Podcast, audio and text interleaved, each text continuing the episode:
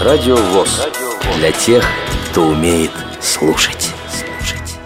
15 октября 2013 года в Общественной палате Российской Федерации состоялись слушания по вопросу о переводе специальной коррекционной общеобразовательной школы-интерната 3-4 видов номер один из ведения Департамента образования в ведение Департамента социальной защиты. Радио ВОЗ предлагает вашему вниманию полную аудиозапись этого мероприятия. Добрый день, уважаемые друзья! Я очень рада, что мы сегодня здесь собрались. Сегодня здесь э, собрались все те, кто обеспокоен э, судьбой наших маленьких горожан. А, наверняка при реорганизации школы ни у кого и в мыслях не было о том, чтобы как-то ущемить э, конституционное право детей на образование. Ну, как говорится, ой, да как говорится, гладко было на бумаге, да забыли про овраги. Я знаю систему городских властей и могу сказать уверенно, что э, в Департаменте социальной защиты работают очень большие профессионалы, которым важна судьба детей, Именно они очень часто нам помогают в решении конкретных проблем. Поэтому я не соглашусь тем, что э, передача школы ведение соцзащиты означает ее закрытие. Но, но я разделяю, я разделяю обеспокоенность родителей, которым нужны, мои родные, которым нужны конкретные ответы на вопросы. Во-первых, как будет организован учебный процесс? Какой аттестат получат дети? смогут ли они сдать ЕГЭ и поступить в ВУЗ? И что будет а, с теми детьми, с теми, с теми незрячими детьми, у которых нет постоянной прописки в Москве?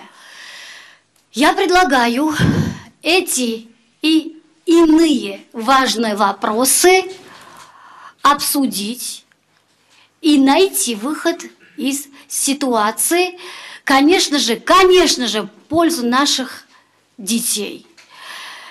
Еще раз спасибо за то, что мы сегодня здесь все вместе. Я вам всем очень благодарна. Я сейчас хочу передать слово человеку, который не менее обеспокоен сегодняшней ситуацией школы, Олегу Николаевичу Смолину. Добрый день, уважаемые товарищи и коллеги. Начну с того, что я сегодня узнал про себя кое-что новое. Я узнал, оказывается, что я главный возмутитель спокойствия по этому вопросу. Хотя на самом деле возмутителями спокойствия, и на мой взгляд, э, это естественная для родителей позиция, стала, стали родители детей, которые учатся в первом интернате. Еще я узнал, что я сегодня модератор, впервые в общественной палате э, выступаю в, в этом качестве. Э, позвольте мне сердечно приветствовать всех в качестве первого зампреда Думского комитета по образованию и сказать несколько вводных слов. 4 октября, в канун Дня Учителя, в зале заседаний Думского комитета по образованию собрался, как выяснилось, весь управляющий совет школы-интернат номер один. Э, и директор школы Константин Георгиевич Коровцов, и обеспокоенные родители, руководство родительского комитета. Э, как выяснилось на этой встрече, задним числом – управляющий совет школы узнал о распоряжении Сергея Семеновича Собянина, о передаче школы в ведение или э, Департамента социальной защиты, или напротив, можно сказать и по-другому, о передаче функции учредителя от э, соответственно, департамента образования к департаменту социальной защиты. Родители встревожились, что будет со школой. А, тревога, в общем, причины тревоги, в общем, понятна. Я напомню, что здесь, в общественной палате, некоторое время назад были специальные общественные слушания по поводу э, судьбы детей, э, помещенных в интернаты системы социальной защиты. И, среди прочего, там говорили о том, что хотя в Москве ситуация, как часто бывает, лучше, чем в большинстве регионов России, но есть проблемы очень серьезные, связанные с образованием таких детей. Я напомню также, что до сих пор, по крайней мере, на федеральном уровне тенденция была другая. Обычно учреждения, образовательные учреждения других ведомств стремились передать в ведение Министерства образования или Министерства образования и науки. Как минимум ситуация необычная по сравнению с э, той тенденцией, которая наблюдается на федеральном уровне. Э, вопросы, которые возникли у родителей, Диана уже отчасти озвучила. Это вопрос о том, насколько сохранится цензовое образование – соответственно, каково будет качество, не пройдет ли изменений в пользу присмотра и ухода за счет качества образования, какой будет устав, каков будет статус педагогов и так далее, и так далее. Я думаю, что на эти вопросы мы сегодня услышим ответы от наших уважаемых коллег из двух департаментов, которые здесь присутствуют. Э, проинформирую в предварительном порядке, что вчера мне довелось повстречаться с э, министром образования и руководителем департамента Московской области Исааком Ивановичем Калиной. Сегодня встреча с Владимиром Шаковичем Петросяном. Э, главный итог, пожалуй, встречи с э, Исааком Ивановичем Калиной вчерашний был таков. Исаак Иванович сказал, а что вы беспокоитесь, все будет ровно так же, как прежде, только лучше.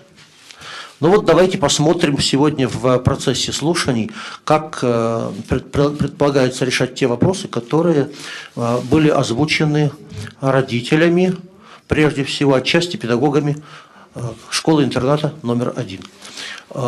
Я, поскольку мне доверили функции модератора, наверное, еще по каким-то вопросам короткие высказывания себе позволю.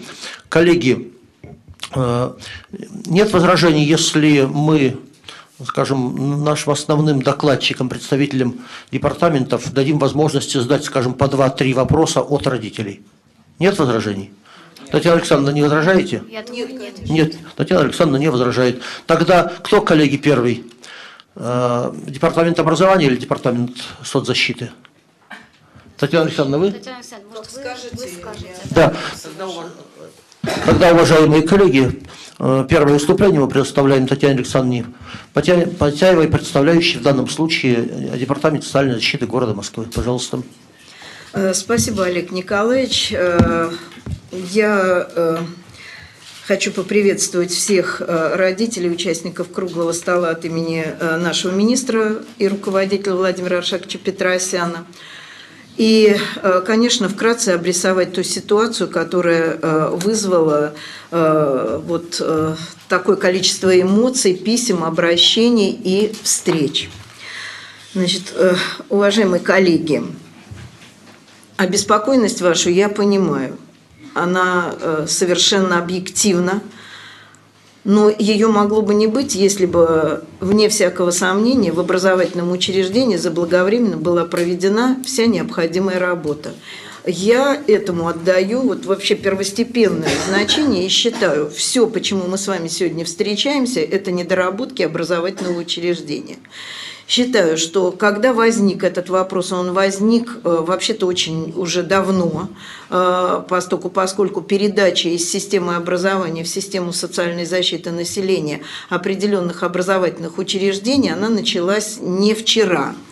И э, на сегодняшний день э, в системе Департамента социальной защиты находится свыше 50 учреждений для детей-сирот и детей, оставшихся без попечения родителей. Это не значит, что это все учреждения, где обучаются дети с инвалидностью. Это разные. Например, 15-й интернат для детей, э, я бы сказала, даже одаренных. Это интернат имени э, Юрия Никулина, интернат циркового искусства – Но э, было принято решение, что все дети-сироты и дети, оставшиеся без попечения родителей, то есть это та категория, которая нуждается в определенной защите государства, они переходят в систему социальной защиты населения. Год уже существуют эти учреждения у нас.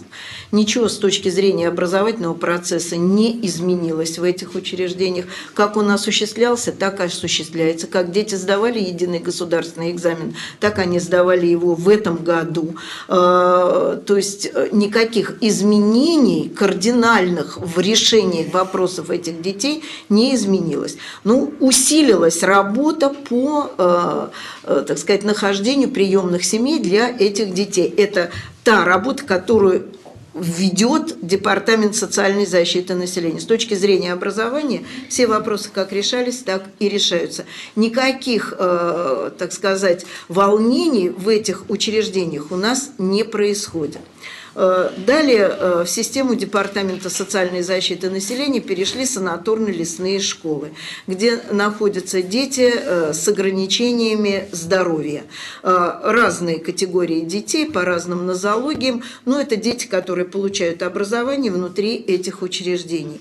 Никаких волнений вот не со стороны родителей, это родительские дети, никаких волнений нет, идет обычный образовательный процесс. Что мы планируем усиливать в этих учреждениях? Мы планируем усиливать летнюю составляющую, то есть когда мы можем проводить реабилитационные программы с этими детьми и э, вторую половину дня, э, которая и так во всех э, учреждениях образовательных существует как система дополнительного образования. Э, перешли отдельные образовательные учреждения для коррекционного плана для э, детей-инвалидов. Это раменки, э, учреждения по существу, это начальная школа для детишек. 44-я общеобразовательная школа для детей с нарушением опорно-двигательного аппарата и ДЦП. Уже практически год эти учреждения у нас существуют. Никаких изменений с точки зрения осуществления образовательного процесса процесса, сдачи экзаменов, поступления в высшие учебные заведения, решения других абсолютно вопросов, ничего абсолютно не изменилось. Перешел колледж, э, который готовит специалистов социальной работы. Это образовательное учреждение, обычное образовательное учреждение профессионально-технической э, направленности. Значит, была у нас даже идея, э, как э, осуществляется в системе образования, присоединить этот колледж э, к нашему институту повышения квалификации, где есть возможность получения высшего образования, второго высшего и так далее, и создать единый образовательный комплекс, как это сейчас происходит в системе образования города Москвы. Но, значит, педагогический коллектив колледжа, директор колледжа, а, значит, попросили о том, что они все-таки хотели бы остаться независимым юридическим лицом.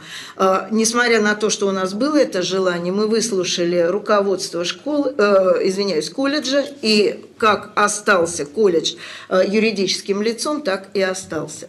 Ну и вот э, ваше учреждение, первая школа, это первое учреждение, которое, э, значит, вот выражает какие-то сомнения на этот счет.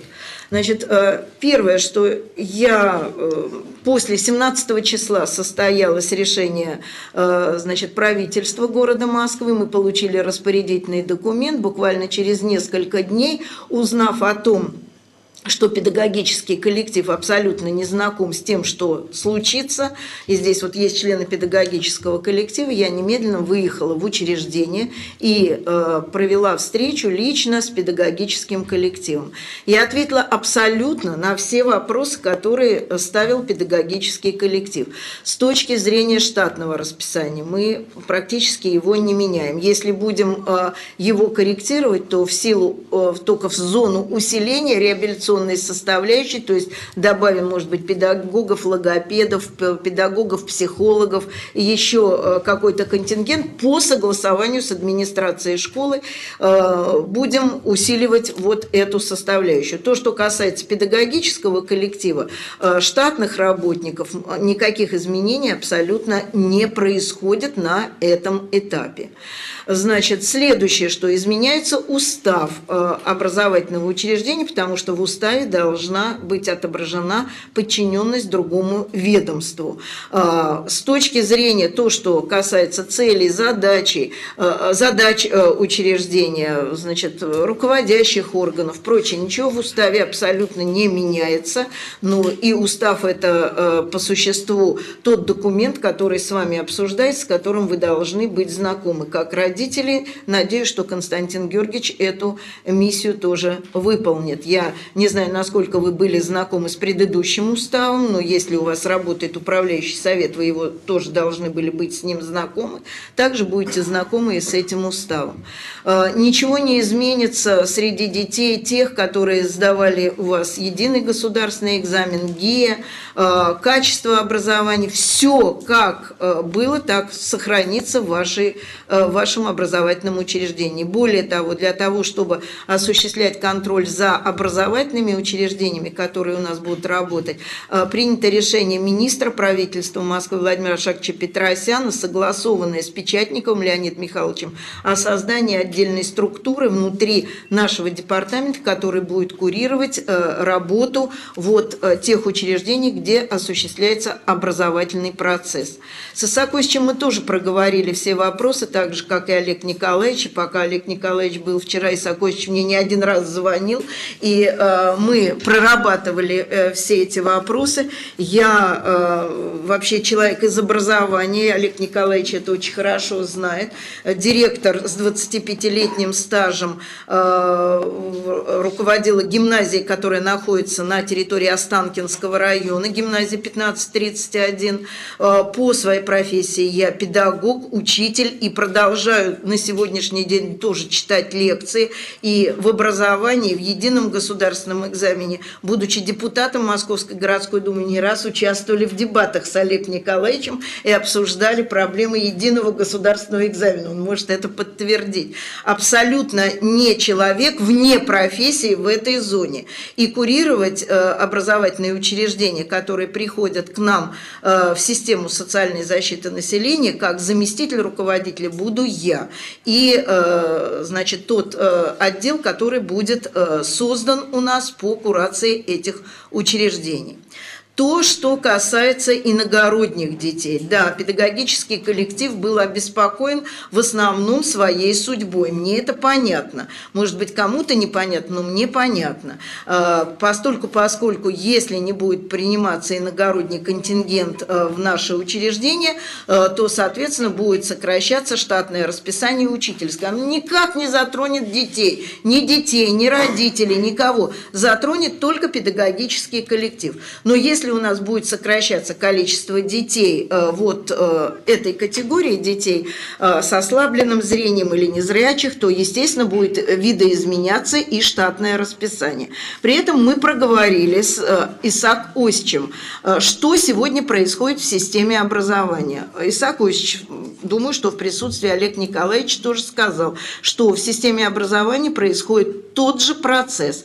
Иногородние дети в наши образовательные учреждения учреждения тоже, э, значит, поступать не будут. И, может быть, вы, э, если следите за средствами массовой информации, то уже э, отдельные детские сады, тоже, как и вы, выходили с какими-то, значит, манифестациями и недовольствами в связи с тем, что уже прием детей иногородних туда не осуществляется. Но здесь, уважаемые коллеги, давайте посмотрим, мы будем работать в том русле нормальном, как как мы и должны работать. Мы должны стоять а, на а, сохране бюджета города Москвы. Бюджет города Москвы как в образовании, так и в социальной защите населения рассчитан на а, москвичей. При этом мы совершенно можем работать в цивилизованном поле. Если э, мы будем заключать договор, в том числе и с Московской областью, о том, что, а у нас сейчас тесные связи с Московской областью,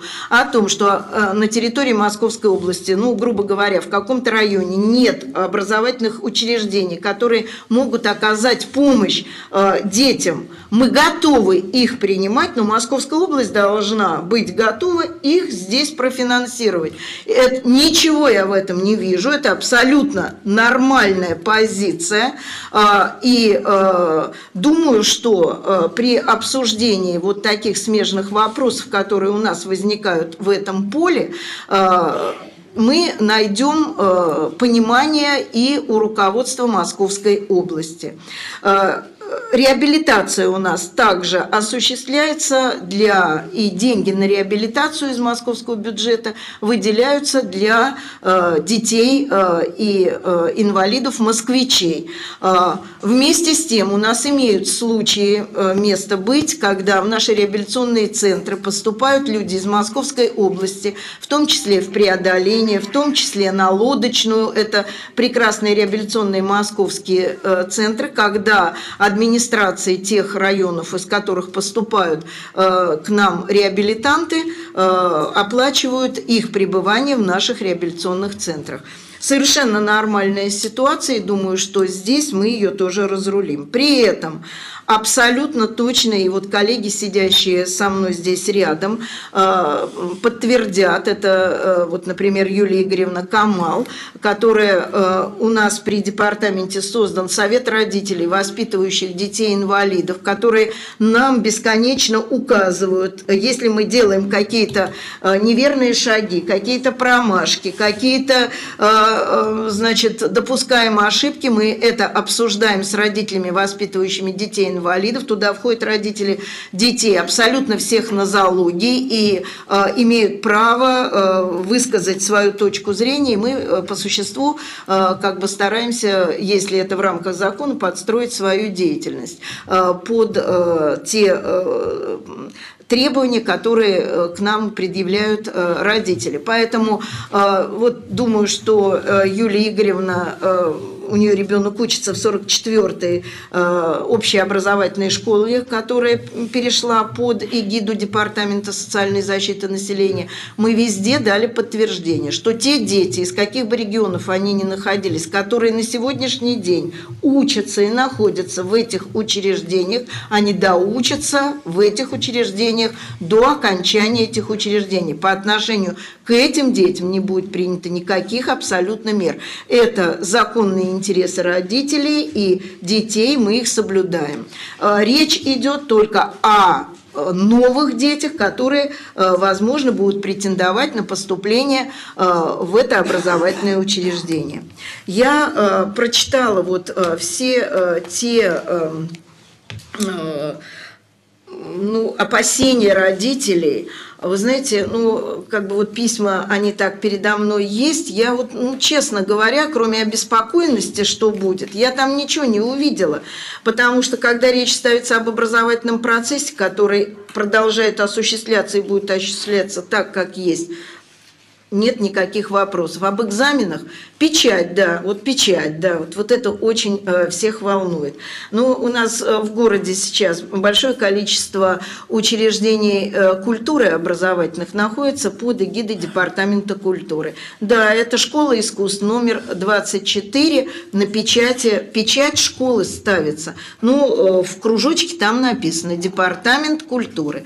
У нас также будет общеобразовательная там школа, коррекционная школа, такого-то, такого-то вида, номер один, как вот она у вас называлась, так будет называться. В кружочке, конечно, уже будет другое ведомство, Департамент социальной защиты населения. Здесь я с вами лукавить не буду. Но в соответствии с законом об, об образовании ребенок, окончивший эту школу, издавший единый государственный экзамен, как и все другие дети, имеет равные права на поступление в высшее учебное заведение, в учреждение среднего профессионального образования. То есть в зависимости от того, какой путь он выберет. Не вижу вижу никаких абсолютно препятствий в том, что образовательный процесс, я гарантирую, будет осуществляться э, так же, как он осуществлялся, но я для этого должна изучить, как он осуществлялся. Надеюсь, что мы, э, э, не вижу здесь ничего смешного, вы знаете, я как бы понимаю, как строится и штатное расписание, учебный план. Я единственное хочу сказать о том, что, возможно, мы будем э, совершенствовать этот образовательный процесс, и это нормально. Любое учреждение образовательное может участвовать в экспериментальной работе, может участвовать в пилотных проектах. Оно не должно стоять на месте, оно должно двигаться вперед. Когда-то вместе с вашим директором много лет назад, когда два учреждения в городе Москве из э, гимназии было выбрано мое учреждение, из коррекционных учреждений было выбрано ваше учреждение, решение для работы в пилотном проекте э, с фирмой IBM по внедрению компьютерных технологий в образовательный процесс. И э, вместе тогда с Константином Георгиевичем, он в своем направлении, а я в своем направлении, мы отрабатывали эти технологии, и э, компьютерная грамотность пришла в тот период в Советский Союз, потому что мы отработали технологии, получили компьютеры от фирмы IBM, педагоги как э, из первой школы, так и из моей школы получили знания в Бельгии, в Лахульпе, э, в образовательном центре фирмы IBM. Это был пилотный экспериментальный проект. И ничего смешного я не вижу в том, что продолжаю образовательную деятельность в этом учреждении, э, дети будут участвовать, и педагоги будут участвовать в новых пилотных проектах образовательных. И это абсолютно нормальный процесс. Думаю, что мы также будем участвовать во всех экспериментальных э, новациях, которые сегодня есть э, в поле образования. Э, это тоже нормальный процесс. Поэтому я вижу все причины в том, что с педагогическим коллективом не была проведена разъяснительная работа, не были проведены родительские собрания по классам с разъяснительной работой, не было проведено общего родительского собрания.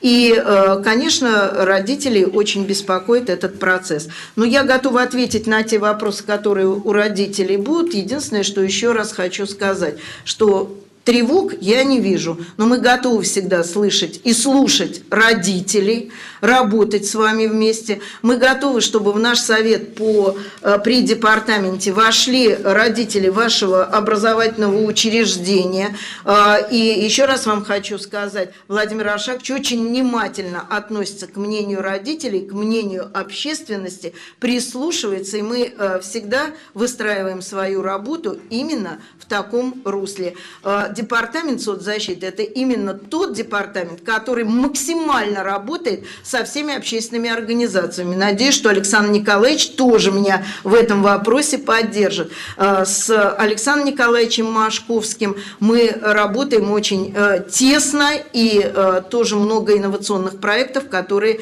поддерживаем.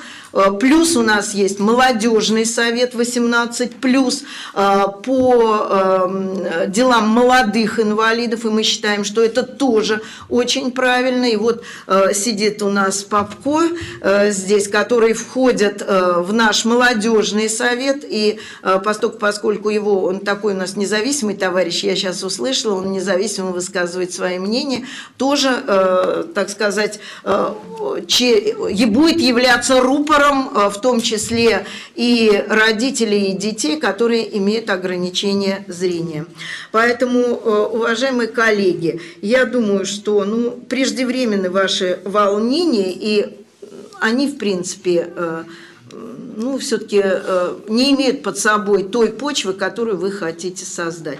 У меня все, я готова ответить на вопросы, если они появятся. Спасибо, уважаемая Пожалуйста. Татьяна Александровна. Пользуясь случаем, я хочу сказать, что есть э, и хорошая новость. Вчера Исаакович подтвердил, что принято предложение об увеличении норматива финансирования э, обучения незрячих ребят с, с тяжелыми нарушениями зрения. Коэффициент вместо двух будет три. Это поддержано было Сергеем Семеновичем Собяниным.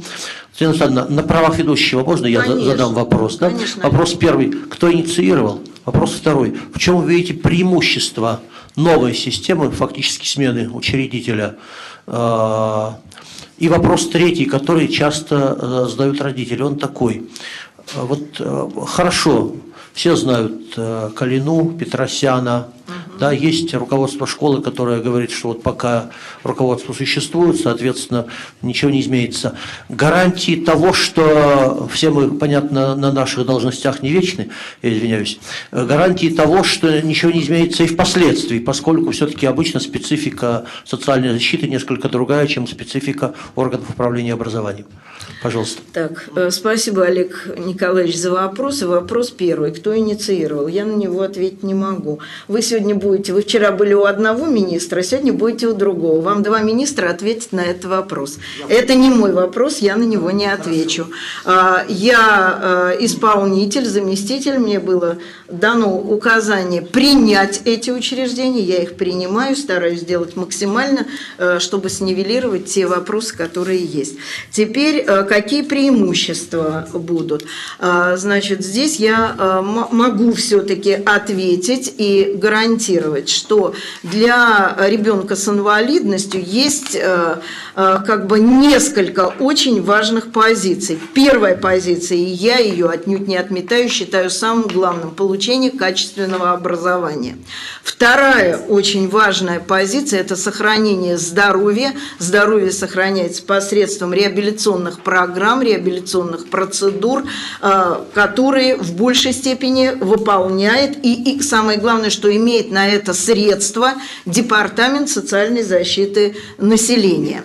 Ну, третья составляющая – это трудоустройство. Это очень важная составляющая. И э, этой составляющей совместно с Департаментом труда и занятости непосредственно занимается Департамент социальной защиты населения. У нас есть, соответствующее подразделение. А, поэтому а, преимущество я вижу следующее. А, я, конечно, не могу на кофейной гуще гадать и знать, кто придет там после меня, после Петра Осяна и как сложится.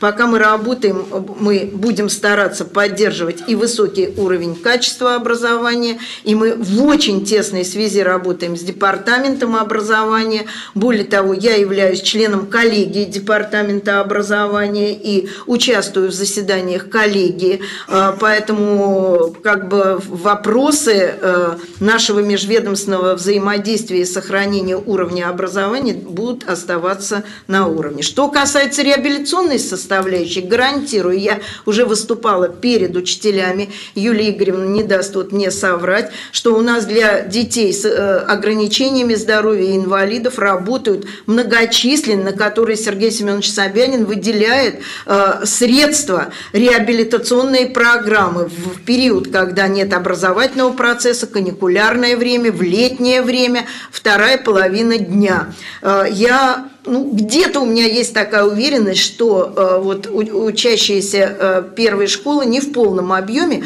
охвачены нашим реабилитационным процессом. У нас работают прекрасные реабилитационные программы в Словении, у нас работают прекрасные реабилитационные программы в Тель-Авиве на Средиземном море, у нас работают реабилитационные программы в Израиле э, на Мертвом море, э, у нас работают реабилитационные программы в городе Трусковец и Скадовск отпуск на Украине.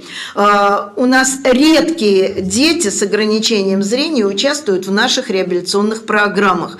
Я думаю, что, а, учитывая, что а, школа в полном объеме переходит к нам, мы будем организовывать так, что какой-то заезд будем делать исключительно, ну, я считаю, что получить реабилитационные программы, деньги выделяются на ребенка и на сопровождающее лицо. Дети, инвалиды имеют право на сопровождение, поэтому мы в полном объеме оплачиваем э, реабилитацию и отдых ребенка и его родителя. Поэтому с этой точки зрения, я думаю, э, конечно, э, будет выигрыш учреждения, который попал к нам.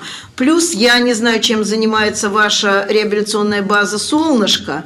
Значит, я намереваюсь э, буквально в ближайшее время туда э, поехать, э, посмотреть. Могу вам, если родителям интересно, показать.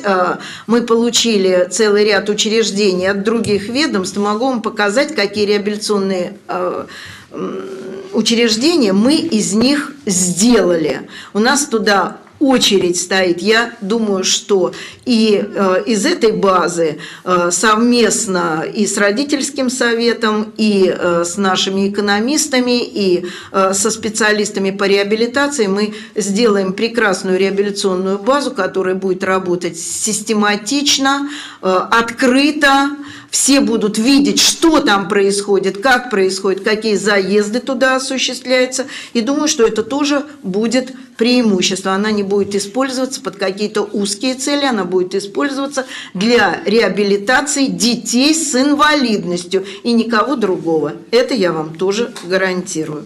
Ну, Олег Николаевич, что еще? Спасибо, уважаемая Татьяна Александровна. Коллеги, Татьяна Александровна согласилась ответить еще на пару вопросов, если есть.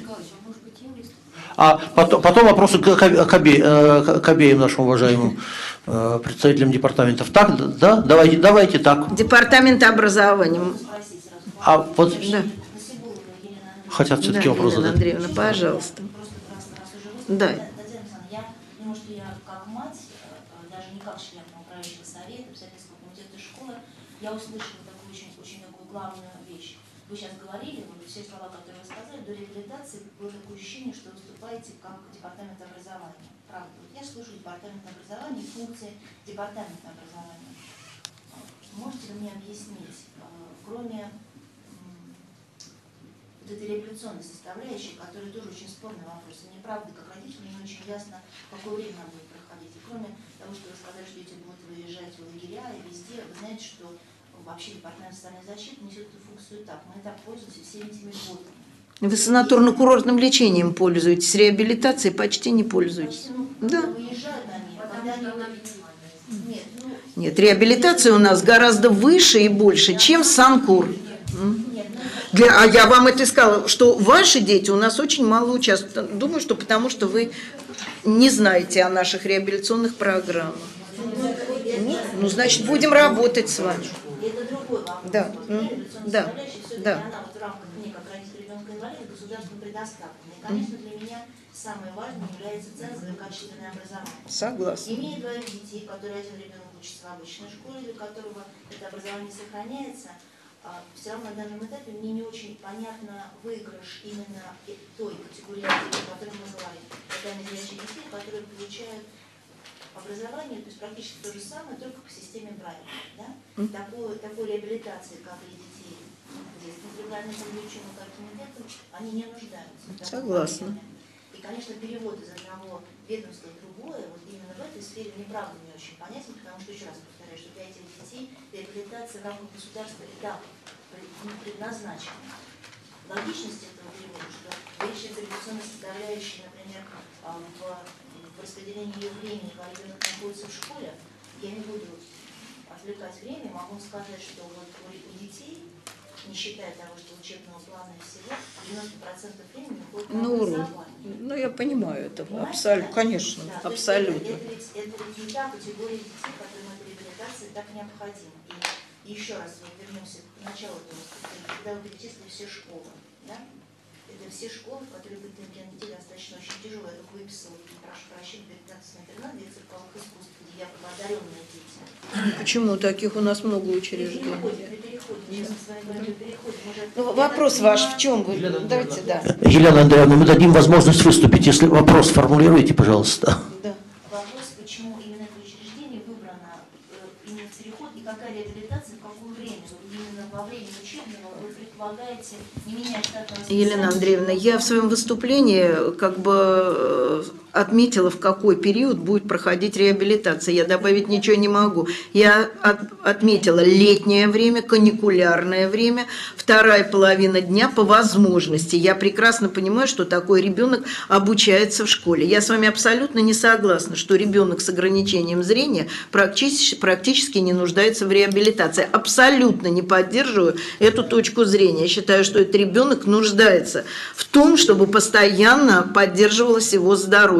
И считаю, что это а, большое преимущество будет. Мы будем с вами вместе выстраивать этот процесс. То, что дети, для детей основное получение качественного образования, я, по-моему, когда говорила, тоже на эту позицию обратила внимание. Поэтому э, здесь теперь, почему выбрана именно эта школа, вот Олег Николаевич вам ответит, я сказала. Два министра, э, я сразу сказала, что на первый вопрос я не отвечаю. Я исполнитель, я принимаю те учреждения, которые мне распоряжением правительства Москвы предложено принять. И буду стараться делать, пока я работаю, максимально для того, чтобы эти учреждения нормально функционировали и решали все основные задачи. В данном случае образование, дополнительного образования, реабилитации. Все.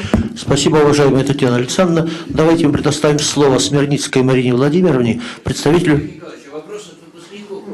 а, предлагается вот сейчас выслушать второе выступление, а потом задать вопрос, кому посчитаете нужным. Хорошо? Да? Значит, э, Смирицкая Марина Владимировна представляет Департамент образования города Москвы. Пожалуйста, Марина Владимировна. Начальник управления организации обучения и воспитания в общем образовании, Департамент образования города Москвы. Спасибо. А не слышно меня? Спасибо, Олег Николаевич. А, уважаемые коллеги, а, выступая после Татьяны Александровны, с одной стороны, мне хотелось бы, безусловно, а, добавить ряд позиций, и это совершенно очевидная вещь, потому что все, что касается обучения, воспитания, реабилитации и оказания любой в том числе социальной помощи, это то, что называется вопросом тесного взаимодействия Департамента образования Департамента соцзащиты. Заранее, а, может быть, прошу у ряда своих коллег извинения за то, что а, некоторые вещи будут просто повторяться. Я благодарна Олегу Николаевичу за то, что в самом начале он сказал очень важную вещь. И а, эта вещь заключалась в том, что а, сегодня мы с вами в том числе рассматриваем вопрос передачи функций учредителя. Я прошу обратить ваше особое внимание на то, что это абсолютно точная формулировка передачи функций учредителя. Почему она для меня так точна? Почему я ей уделяю принципиально важное значение? Объясню. Дело все в том, что вопросы обучения, воспитания и социализации, решаемые совместно Департаментом образования и Департаментом социальной защиты, а, это как раз а, те вопросы, которые служат только одной цели, а именно обеспечение качественного образования и качественной реабилитационной помощи. И в этом смысле мы не можем с вами не соразмеряться с тем важнейшим документом, который действует по отношению к любому ребенку Российской Федерации вне зависимости от того, в учреждениях какой ведомственной подчиненности обучается этот ребенок, а именно федеральный государственный образовательный стандарт. Вы понимаете, что федеральный государственный образовательный стандарт – а, а, обеспечивает обучение всех детей, вне зависимости от того, это ребенок норма или ребенок с ограниченными возможностями здоровья. Так вот, если мы с вами рассматриваем федеральный государственный образовательный стандарт, то там есть а, так называемые 3Т. Это требования к образовательным программам, требования к условиям и требования к результатам. Так вот, уважаемые коллеги, считаю, что по отношению к такой категории детей, как дети с ограничениями зрения, тотально слепые, слепые, а, с ослабленным зрением и так далее. Прежде всего действует принцип требования к условиям. На сегодняшний день а, в условиях а, составления государственного задания для образовательных учреждений такого вида, я не думаю, что Департамент образования в состоянии полностью реализовать те потребности родителей, те потребности московских семей в обеспечении условий получения образования, как это может сделать на сегодняшний день Департамент социальной защиты.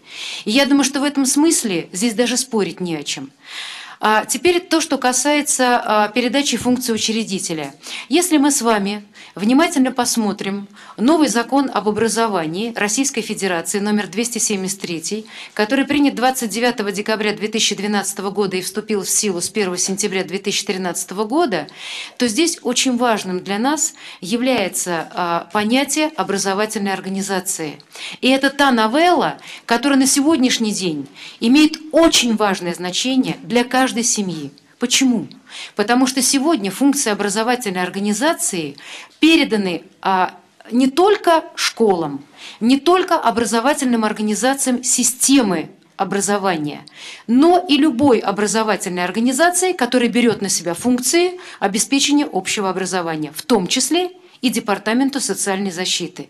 Поэтому вот Татьяна Александровна в своем выступлении сказала, что сегодня и Департамент культуры, и Департамент физической культуры и спорта, и Департамент социальной защиты, и Департамент образования, и на сегодняшний день, я думаю, что вы следите за системой образования города Москвы, даже системе высшего образования переданы функции образовательных организаций, которые имеют право, возможности и, главное, условия обеспечить общее образование – в соответствии с потребностями московской семьи. Далее.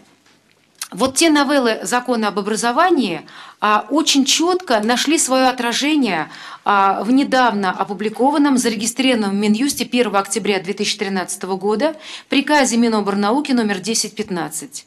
Могу вам сказать, что никогда еще до этого а, а, Министерство образования и науки, и, и науки не рассматривало так подробно систему организации обучения детей с ограниченными возможностями здоровья, как этот приказ. Потому что если мы с вами его посмотрим, то здесь есть две части.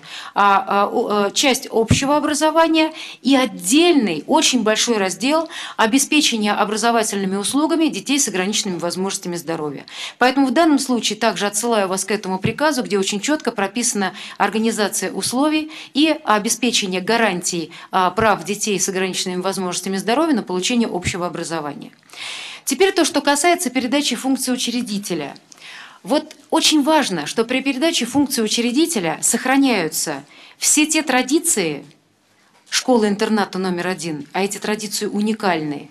И мы действительно сегодня говорим с вами о том, что многие пилотные проекты в образовании, связанные с обучением а, слепых детей, начинались именно в данном образовательном учреждении. Так вот, а сохранение традиций, инновации, которые привносятся в систему обучения а, такой категории детей. И плюс еще расширение той реабилитационной составляющей, о которой говорила Татьяна Александровна. Не стану спорить с вами, Елена Андреевна, но вместе с тем могу вам сказать, что процесс оказания реабилитационной помощи – это не только процесс второй половины дня. А процесс реабилитационных услуг, процесс создания условий для обучения слепых детей – это процесс в том числе и первой половины дня, и процесс, включаемый в учебный план. А то, что касается э, э, изменений, возможных изменений, я их здесь тоже не вижу, потому что, смотрите, если мы с вами говорим об уставе, то у нас на сегодняшний день действуют типовые уставы, и вы живете сегодня по типовому уставу. Понятно, Татьяна Александровна сказала, что меняется учредительство образовательного учреждения, но вся типология устава, она сохраняется. Что добавляется в устав? Добавляются в устав те вещи, опять же, которые связаны с реабилитационной помощью и которые связаны с обеспечением условий которые на сегодняшний день в системе образования не совсем реализуемы, но зато реализуемы в системе Департамента соцзащиты. Теперь далее. Департамент образования полностью сохраняет за собой функции контроля за а, получением а, общего полного образования – а именно прохождение итоговой аттестации э, в девятом классе, в том числе с использованием независимой диагностики, которая сегодня широко используется в городе Москве, и проведение единого государственного экзамена, в том числе и в щадящем режиме, если таковые условия необходимы для детей. Вы знаете, что на сегодняшний день а, Министерством образования и науки а, Департаментом образования города Москвы, Департаментом социальной защиты а, созданы максимальные условия для того, чтобы дети а, слепые могли сдавать единый экзамен с использованием азбуки Брайля. И в данном случае речь идет о том, что здесь создаются специальные условия для детей при прохождении итоговой аттестации в форме ЕГЭ.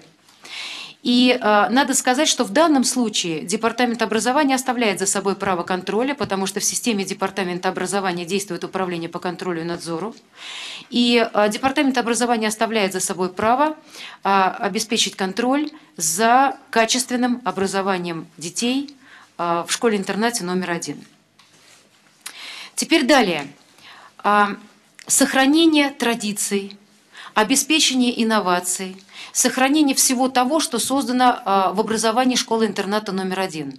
Вот, уважаемые коллеги, в Москве за последние три года произошел колоссальный скачок и рывок в области обеспечения государственной а, общественной составляющей управления образованием. И то, что в школе-интернате создан такой уникальный, такой действенный по-настоящему орган, как управляющий совет, представляющий интересы не только родителей, но и педагогов и детей – а это как раз и есть тот гарант обеспечения в полном объеме всех тех услуг образовательных, в которых нуждаются ваши дети, равно как и контроля за теми условиями, которые должны быть созданы для а, указанной категории детей. А, вот, а, на мой взгляд, и Татьяна Александровна в этом смысле меня поддержала. А, передача функции учредителя Департамента социальной защиты вообще никак не влечет изменения штатной составляющей а, ныне действующей школы-интерната. Ни с точки зрения педагогического коллектива, ни с точки зрения педагогических работников, которые обеспечивают учебно-воспитательный процесс и реабилитационные услуги. А, поэтому вот э, э, я думаю, что здесь в данном случае педагогическому коллективу нет смысла беспокоиться, тем более, что Татьяна Александровна предоставила а, гарантии а, в том, что в этом смысле ничего нарушено не будет. А теперь дальше. По поводу обучения детей а, жителей Московской области. Уважаемые коллеги, вы знаете о том, что на сегодняшний день существует соглашение между Министерством образования Московской области а, и между правительством города Москвы по поводу образовательных услуг. И могу вам сказать, что сегодня по обращениям Московской области, Министерства Московской области в Департамент образования о приеме того или иного ребенка в коррекционные образовательные учреждения а, решался положительно. Точно так же, раз действует такое соглашение между правительством Московской области и правительством города Москвы, эти условия абсолютно сохраняются, о чем также сказала Татьяна Александровна. А, по поводу того, что вот переданы функции учредителя. Чья это была инициатива? А, уважаемые коллеги, я а, на сегодняшний день обладаю э, лишь той информацией, что инициатива а, передачи образовательного учреждения в ведение Департамента социальной защиты исходила от э, руководства, от администрации школы-интерната номер один – и в данном случае э, этот э, вопрос э, совместно с Владимиром Маршаковичем и Исаком Ищем был рассмотрен положительно, после чего началась подготовка документов для рассмотрения на правительстве города Москвы. А, и еще последнее, что я хотела бы отметить. Коллеги, Вопрос передачи функции учредителя в Департамент соцзащиты рассматривался правительством Москвы на заседании правительства Москвы. И я абсолютно уверена в том, что рассмотрение этого вопроса департам... Э, э, правительством э, города Москвы уже является гарантией того, что не могут быть нарушены права детей. Вот, собственно, то, что я хотела сказать. Спасибо, Олег Николаевич. Да, спасибо. Спасибо, уважаемая Марина Владимировна. Коллеги, вот теперь вопросы, пожалуйста. Так, пожалуйста, только представляться. А, продюсер э, братья Иванович Крутской, на самом деле далек от вас. Я продюсер, но так случилось в нашей жизни, что нам приходится работать с детьми. А, Татьяна Александровна знает, что мы ежегодно проводим а, фестиваль и хоть чуть-чуть делаем детишек счастливыми. Мне очень понравилось значит, э, выступление Татьяны Александровны. На самом деле аж мурашки были, потому что настолько эти люди работают в городе и делают, и каждый ребенок для них это ребенок. Я говорю без а, риторики, без красивых слов, потому что через этого прошла моя семья. И а, я не остановился на музыкальной э, части Тианы как продюсер. Мне пришлось для того, чтобы ответить той прекрасной публике и стоять здесь, или бегать с листочками туда-сюда, чтобы вот принести какую-то справку, а, если вы принесете, что они оплатят, и так далее, и так далее. Вот этот вопрос. Все остальное для меня ясно, и вы молодцы. Ради поэтому здесь Э, учитывая, что у нас уже на сегодняшний день есть добрые отношения с Московской областью, мы работаем в рамках соглашения, эти вопросы мы, конечно, решаем. Но, например, э, я бы вот, э, пусть меня поймут правильно или неправильно, Был концерт буквально э, вот сейчас, э, «Белая трость», замечательный концерт, и там выступала великолепная школа из города Королева для слепых детей.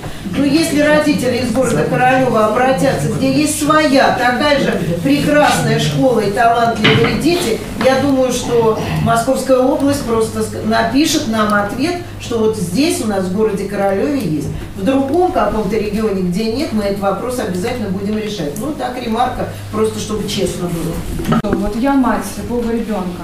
Чиновники много что решают. Но мне обидно и даже непонятно, почему у меня, у других родителей не спросили. И разве мнение тех родителей, которые подписались под письмом, 50 человек, 600 на демократ на письмо, это ничего не значит. Вот мне, например, непонятно, как, э, почему возникла вообще такая необходимость нашу школу перевести из департамента образования в департамент э, в, в социальную сферу. Для чего? Потому что я знаю, что в департаменте социальной сферы у них нет функции образования. Я своего ребенка, когда он родился, очень такой тоже показательный момент – как я получала билеты на белую трость. Я обращалась в социальную защиту в свою округа, и мне говорили, что мы о вас, о незрячих, не знаем, мы о таком фестивале не знаем. И там мне не пошли навстречу. Билеты там я тоже не могла никак взять. И я, почему мне не... Давайте, э, давайте вот по, по поводу вообще белой трости сегодня вообще я думала, что не будет обсуждаться. Можно, извините, ради бога, трости я вообще не думала, что сегодня будет обсуждаться, хотя сегодня день белой трости, я бы так сказала. Международный день белой трости. Так, а, друзья, можно я скажу свое мнение? Давайте так. Потому что мы все пришли сюда как бы э, услышать друг друга. А, еще раз повторюсь, Белая трость, я не думала, что вообще будет обсуждаться здесь сегодня, хотя сегодня Международный день белой трости. Я думаю, что, я думаю, что то, что мы сегодня здесь собрались, это тоже в какой-то степени символично. А что касается фестиваля, Анастасия, то я извиняюсь за тех людей, которые вам так ответили, потому что я именно для вас это и делаю. Поэтому я не знаю, почему так ответили, почему так э, э сказали и так далее. А, что касается а, вообще как бы родителей, на самом деле, а, я без а, красивых пустых слов хочу сказать, я понимаю каждого из вас, потому что а, я тоже такую же школу заканчивала. Я понимаю, когда родители отдают я понимаю, когда родители отдают а, в школу своих детей, когда они очень с большим переживанием, с большими вопросами, а как будет тогда, что будет, как будет там мой ребенок себя чувствовать и так далее. Вы думаете, это легко? Абсолютно нелегко. А, когда они в коридорах стоят а, со слезами на глазах и а, смотрят в глазах своих детей, что и как и чего и так далее, я это абсолютно понимаю, поэтому я понимаю их обеспокоенность тоже. И э, я еще раз надеюсь на то, что сегодня, сегодняшняя наша встреча скажет о себе. Э, и, милые родные, дорогие родители, у меня тоже была мама, так же, как и вы. Поверьте мне, настолько мне близка ваша ситуация. Э, у меня мамы сейчас рядом со мной нет, так как 13 лет, так как ее нету рядом со мной. И, наверное, в какой-то степени вот эта вот жизненная моя ситуация сподвигла тому, что ее сейчас рядом со мной нет. Я просто пожелаю вам, прежде всего, здоровья, терпения. И я уверяю, что ваши малыши – ваши замечательные дети, дети, которые в этом году заканчивают, у них все будет хорошо, и э, дети, которые вот будут начинать э, учиться, начинать будут э, как-то делать свои первые шаги в этой школе, я уверена, я верю в это, что у них все будет хорошо. Опять же хочу обратиться к педагогам, преподавателям.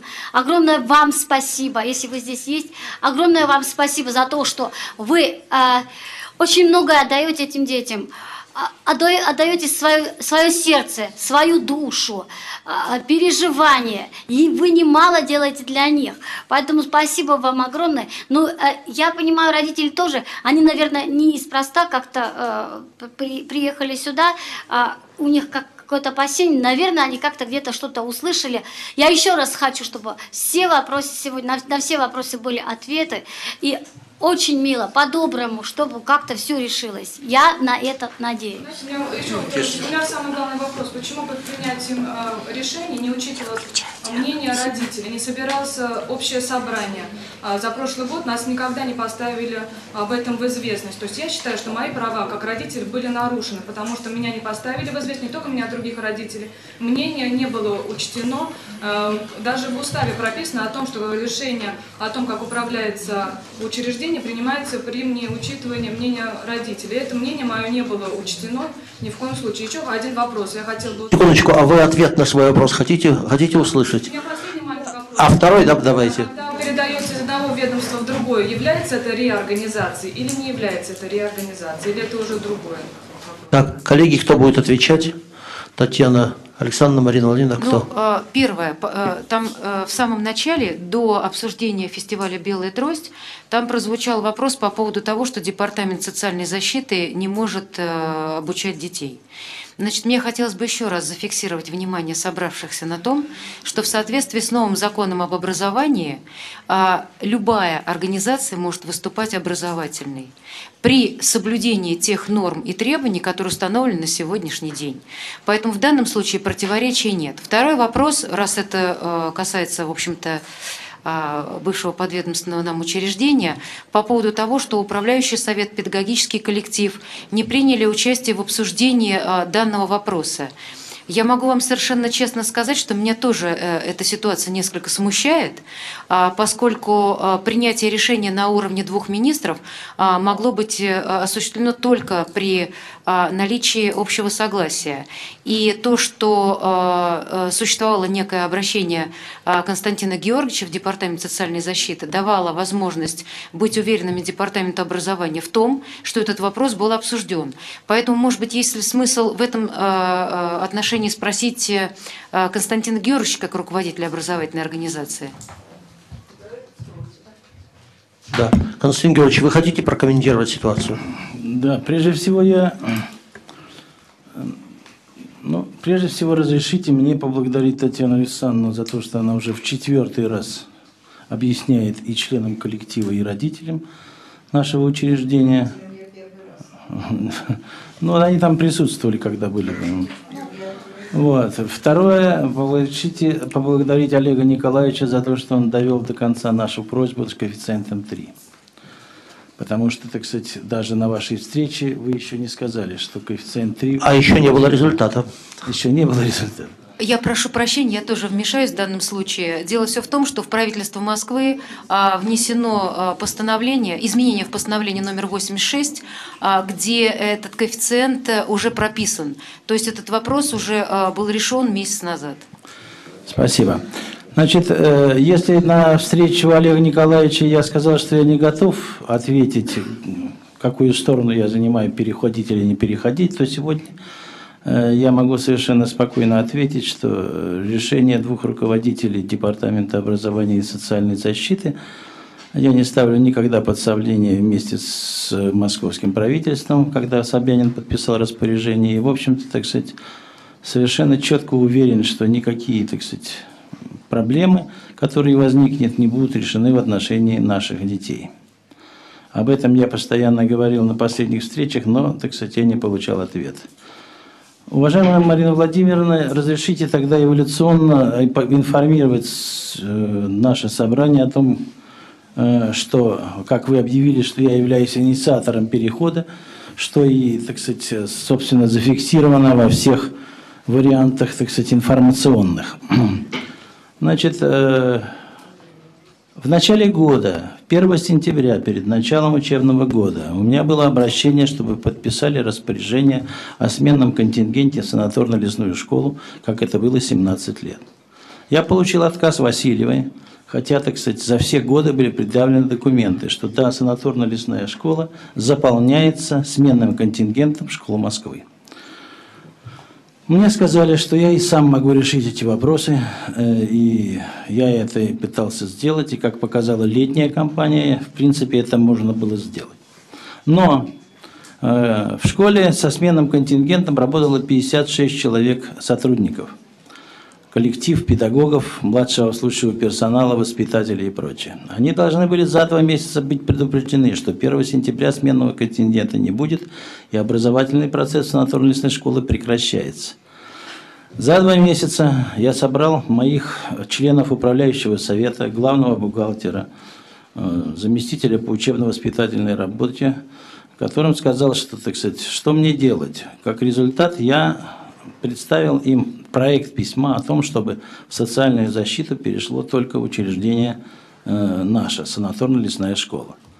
Я не знаю, грамотно я это сделал или неграмотно, но должен вам сказать, что предвидение главного бухгалтера сбылось. Она сказала, когда вы передадите это ваше письмо, то всех нас переведут. Для того, чтобы хоть как-то подстраховаться, я это письмо информировал родителям активным в нашем интернате, которые имеют связь с мэрией города Москвы, и, в принципе, они, так сказать, в общем-то, вышли. Вас летом ведь не соберешь. Летом вы все отдыхаете. В марте месяце, кому я обратился? К Прохорову. Коллеги, ну мы, мы же даем возможности всем задать вопрос. Не надо во время э, выступления, да? Все да по нет. одному. Ну, никому Значит, же не отказано.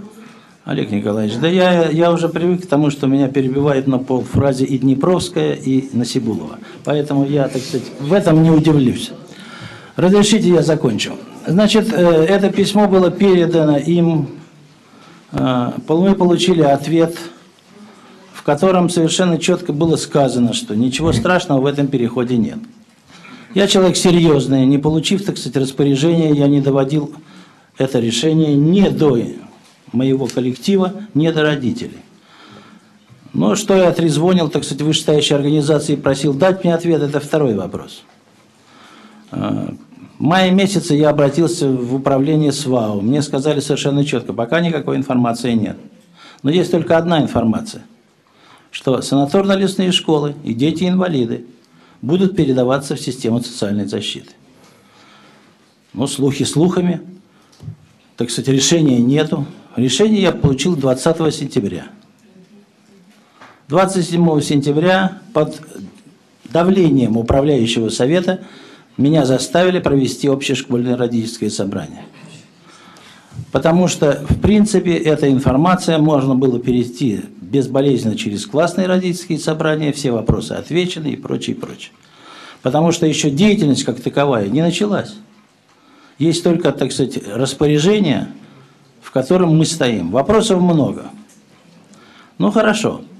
Если есть вопросы, я знаю только одно, что за 30 лет моего существования в образовании не было ни одного вопроса, где бы мне сверху не пошли навстречу для решения какого-нибудь вопроса по будущей жизненной перспективе наших выпускников. Здесь присутствуют наши выпускники, которые были и в Америке, и получали образование в Штатах, и люди, которые, так сказать, э, весь мой интеллектуальный потенциал сейчас в интернате, на компьютерах. А, и все наши лучшие выпускники, закончившие МГУ, и, так сказать, как говорится, у нас работают. То есть я хочу сказать, что э, вот это сомнительное письмо, которое пришло почему-то по интернету о том, что, так сказать, директор в чем-то виноват, э, оно состоит из двух частей, где написано, какая у нас блестящая школа, и затем, что директору, оказывается, почему-то в личностных интересах требуется еще что-то в санаторно-лесной школе. Я благодарю тех авторов, которые так нелогично все это написали – но это только показывает, так сказать, ситуацию, которую, так сказать, говорится о том, что что явилось толчком. Ну, может быть, вот это вот обращение о том, чтобы взяли только Солотнорную лесную школу, и явилось толчком. Пусть оно безграмотно.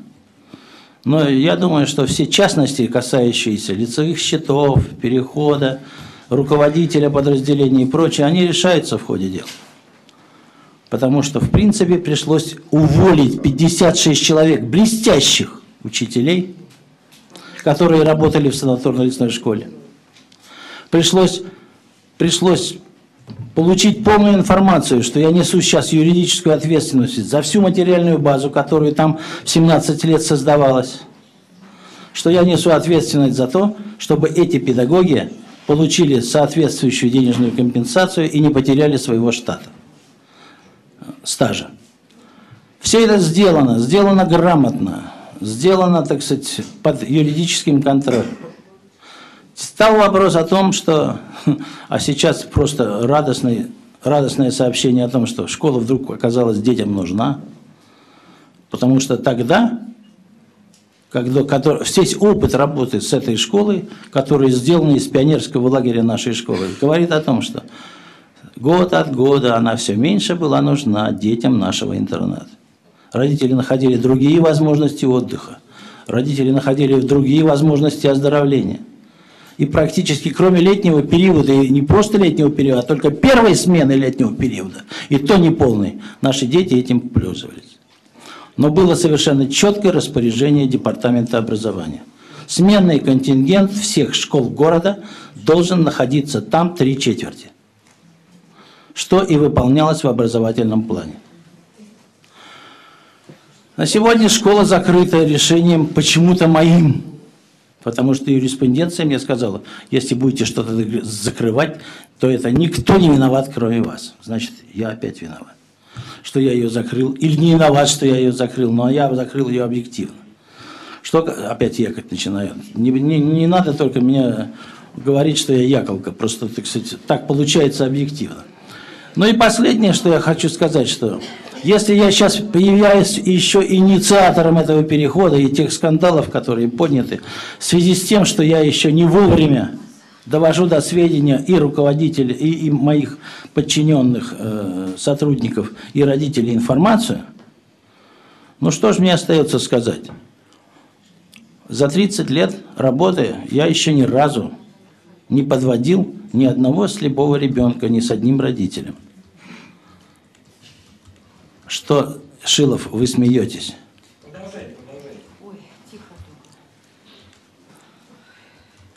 Константин Георгиевич, вы завершили? Олег Николаевич, я думаю, мне не стоит продолжать, потому что мне, собственно, все понятно, и судьба моя в этом отношении тоже. Спасибо. Значит, уважаемые коллеги, сейчас мы продолжим вопросы, если можно, еще одну справку. Э, я вчера ровно тот же вопрос, который здесь прозвучал, про учет мнения родителей управляющего совета, задавал Исаакович Калине. Более того, я напомнил э, практику Сергею Семеновичу Собянину э, письмо с приложением позиции управляющего совета и родительского комитета. Но, наверное, окончательные итоги будем подводить чуть попозже. Давно, насколько мне известно, давно поднимал руку Сергей Анатольевич Новиков. Да? Хотел задать вопрос. У меня очень короткий вопрос к Татьяне Александровне. Сейчас прокомментируйте. Уже дал, дал слово. Прокомментируйте сразу два. Ага. Уважаемая Татьяна Александровна, скажите, пожалуйста, при изменении учредителя и э, вот в новом уставе, как будет называться первый интернат? Школа третьего-четвертого вида или э, учреждение компенсирующего вида? Как? как? она называлась согласна, что она точно так же оставалась а вот скажите, пожалуйста, в штатном расписании, в штатном расписании вашего департамента, уважаемого, есть э, школа третьего-четвертого вида? Есть. У нас есть школа детей, сирот и детей, оставшихся без попечения. Э, это, это, это, какого э, вида? Третьего и четвертого есть. Ага, третьего, спасибо, четвертого спасибо, и пятого спасибо. и восьмого. Спасибо. А, секундочку, Марина Владимировна хотела прокомментировать, пожалуйста. А, коллеги, э, хотелось бы прокомментировать сразу вот два выступления. Значит, первое. А, вы знаете, э, Константин Георгиевич, я, может быть, по-человечески и готова вас понять но а, как руководитель образовательного учреждения э, понимать вас отказываюсь. Весь вопрос заключается в том, Олег Николаевич, что абсолютно правильно сказал Исакович. В данной ситуации нет принципиальных, не принципиальных, а вообще нет изменений условий для детей. А, но, тем не менее, я считаю, целесообразным было бы обсудить все то, что происходит э, э, в образовательном учреждении с управляющим советом. Потому что управляющий совет для того и создан в образовательном учреждении, чтобы он выполнял функции государственно-общественного управления. Поэтому в данном случае отказываюсь понимать вашу логику, Константин Георгиевич. Теперь дальше. Олег Николаевич, вы отлично знаете систему образования Москвы с точки зрения а, а, нормативного финансирования. Да? Вы знаете, что собой представляет норматив а, в городе Москве в образовательных учреждениях. Так вот, для всех остальных присутствующих, коллеги, когда Константин Георгиевич говорил о том, что а, а, в результате неких действий Департамента образования стало невозможным существование санаторно-лесной школы, которая, кстати, для общего сведения является структурным подразделением школы-интерната, следовательно, это единый организм. Так вот, когда он говорил о том, что Департамент образования отказался поддержать санаторно-лесную школу, я при этом могу сказать вам буквально следующее, что если по каким-то причинам, мне непонятным, родители школы-интерната отказывались пользоваться базой санаторно-лесной школы, мне вообще это непонятно. Как вы могли отказываться от э, этого уникального... А, да, хорошо. От этой уникальной базы. Хорошо, если там существовал сменный контингент. Коллеги, в условиях нормативного финансирования города Москвы, если ребенок из школы А приезжает в школу Б, то норматив следует за этим ребенком, ничего другого. Ничего другого. И если, допустим, сменный контингент приезжает на какой-то определенный момент в санаторно-лесную школу номер один, то, соответственно, этот ребенок поддержан нормативом его выделенного субсидии его образовательному учреждению. И все. Это вопрос очень простой, который был объяснен Константину Георгиевичу. Равно как и все остальное, что происходит в системе а, а, образовательных учреждений города Москвы. А, значит, теперь то, что касается школы третьего-четвертого вида. Вот вопрос, который был задан. Выпускником, я, простите, не знаю вашего имени отчества. Сергей Анатольевич. Сергей Анатольевич. А, коллеги, вот новый закон об образовании, а, он а, тем и уникален, что он полностью сохраняет не просто концептуальный подход к системе образования любого образовательного учреждения, но и сохраняет в уставе полное название соответствующего функциям и реализации тех программ, которые были изначально заложены туда. Вне зависимости от того, что существует типология образовательных учреждений, но не существует видов, вот название, полное название, как уже сказала Татьяна Александровна, оно сохраняется абсолютно. С перечнем всех тех программ, которые у вас реализуются. Вот такой комментарий. Спасибо, уважаемая Марина Владимировна. Коллеги, кто хотел задать вопрос, просьба представляться. Да. А, Шевкун Олег Валерьевич, родитель ученика школы и главный редактор радио ВОЗ, официальной интернет-радиостанции Всероссийского общества слепых. Вопрос к Константину Георгиевичу Кравцову. Константин Георгиевич, вы сказали о том, что решение вы получили 20 сентября. А из этого следует, что в начале сентября вы не имели достаточной информации для того, чтобы довести ее до родителей. Но 2 сентября я был в школе на линейке по поводу вот начала учебного года. На линейке никакой информации не было. Общаясь с преподавательским коллективом, я узнал, однако, что планируется вот этот переход – как главный редактор официальной интернет-радиостанции Всероссийского общества слепых, я попросил вас дать объяснение и дать интервью. Вы от этого отказались, но сказали, что все будет хорошо, мы будем в соцзащите. Почему? А, я предполагаю, что раз вы так сказали, то вы уже знали об этом переходе. Почему собрание родителей проведено было не в первую неделю? Почему на линейке или после линейки вы не озвучили эту информацию, а держали ее в секрете до того, как распоряжение мэра Собянина уже было подписано, и с юридической стороны а, тот шанс был упущен. Спасибо. Ну, единственное, что я, наверное, примитивно все-таки думал, что санаторку отделят, а интернат оставят, как мы, как мы с этим обращались. Но точно я об этом не мог сказать никому. Так, коллеги, есть ли еще вопросы, или мы переходим к выступлениям? К выступлениям. К выступлениям. Да. А, ну что, коллеги, наверное, управляющий совет или родительский комитет, кто хотел бы начать выступление? Родители. Да? А, да, кто? Насибова Елена Андреевна. Да? Да, вы, вы, вы правда, в вопросе пол выступления, но давайте.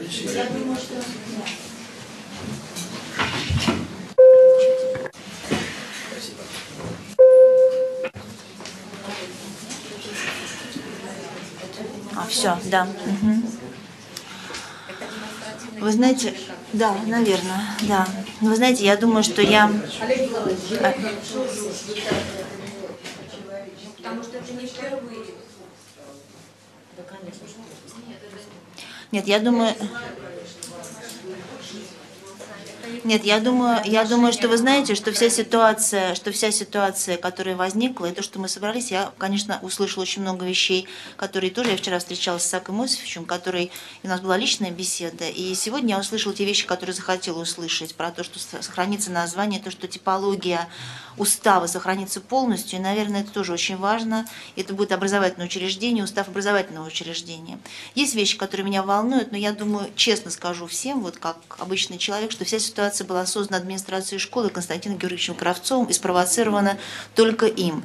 И вот эти все моменты, которые возникают сейчас, и поведенческие моменты, вот эти вот передачи писем и отношения к родителям, я тут, Татьяна Александровна, соглашусь э, с Мариной Владимировной, что это, это действительно обстановка, в которой которой находится школа в последнее время, особенно с этим, она абсолютно нездоровая, абсолютно нездоровая. И действительно это выход. И как бы ты ни относился к человеку, это личное отношение. Все-таки он представляет э, ну как вам сказать, ваше лицо, это чиновник, это государство, это человек, которому я доверяю образование. И если он настолько некомпетентен в этом, профессионально некомпетентен, то как можно, как можно говорить об этом? Как можно доверить будущее школы такому человеку, если позиция родителей не учитывается? Вместо того, чтобы сейчас нам всем сказать, что да, я был неправ, и, ну, может быть, всякие моменты думала об этом, я считаю, что это однозначно совершенно. Я говорю про вас, Константин Георгиевич, про отношение ваших к родителям вне зависимости и вне личных отношений. То, что я услышала по поводу выступления Марины Владимировны Ваши, да, на многие вопросы мне были даны ответы безусловно.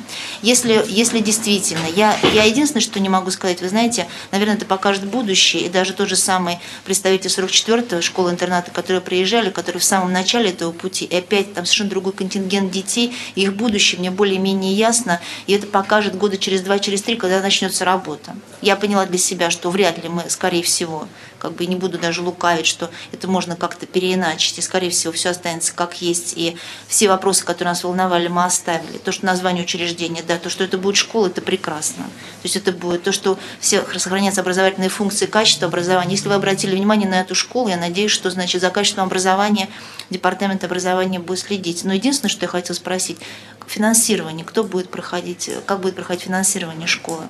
Ну, в соответствии а, с, а, распоряжением, а, с постановлением правительства Москвы, значит, сейчас идет процесс подписания соглашения между Департаментом образования и Департаментом, уже подписано, и Департаментом соцзащиты.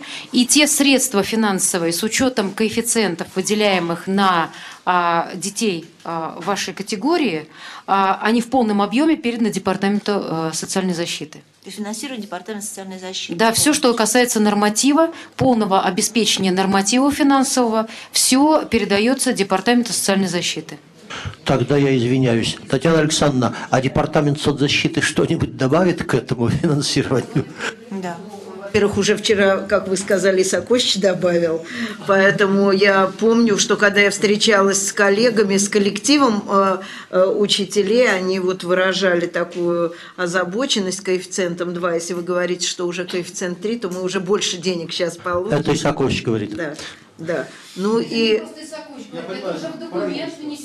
Да, нет, я надеюсь, что действительно, ну, а дальше будем двигаться, мы действительно вот изучим, надо съездить мне вот и в эту реабилитационную базу, глазами увидеть, Олег Николаевич, ведь так-то на пустом месте я ничего сказать сейчас не могу.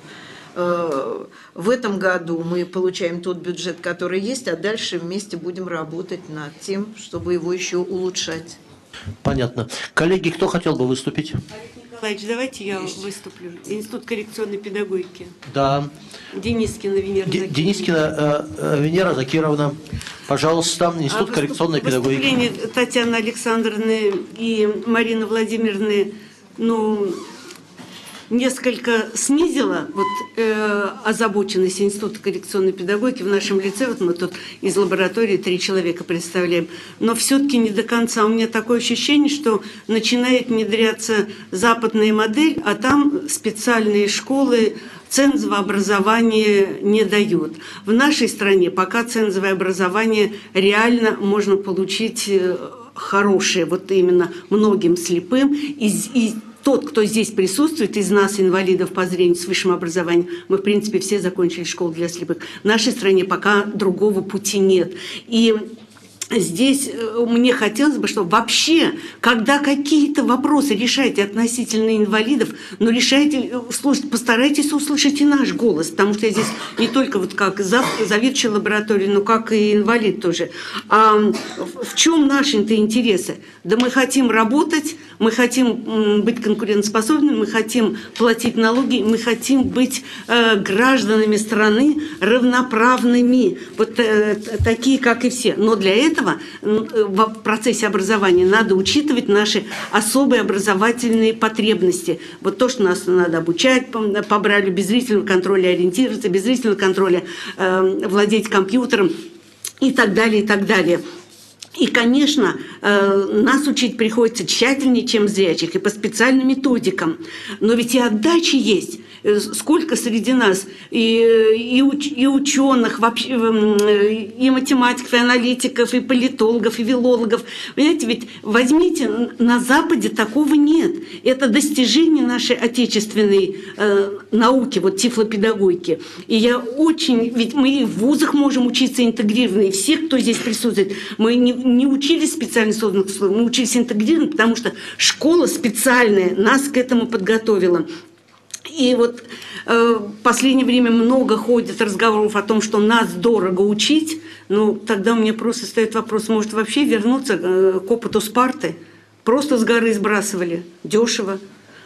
Поэтому э, это будет, по крайней мере, честнее, чем говорить вот о гуманности, о толерантности. Э, понимаете, э, но решать нашу судьбу без нас – мы пока еще дееспособными признаемся.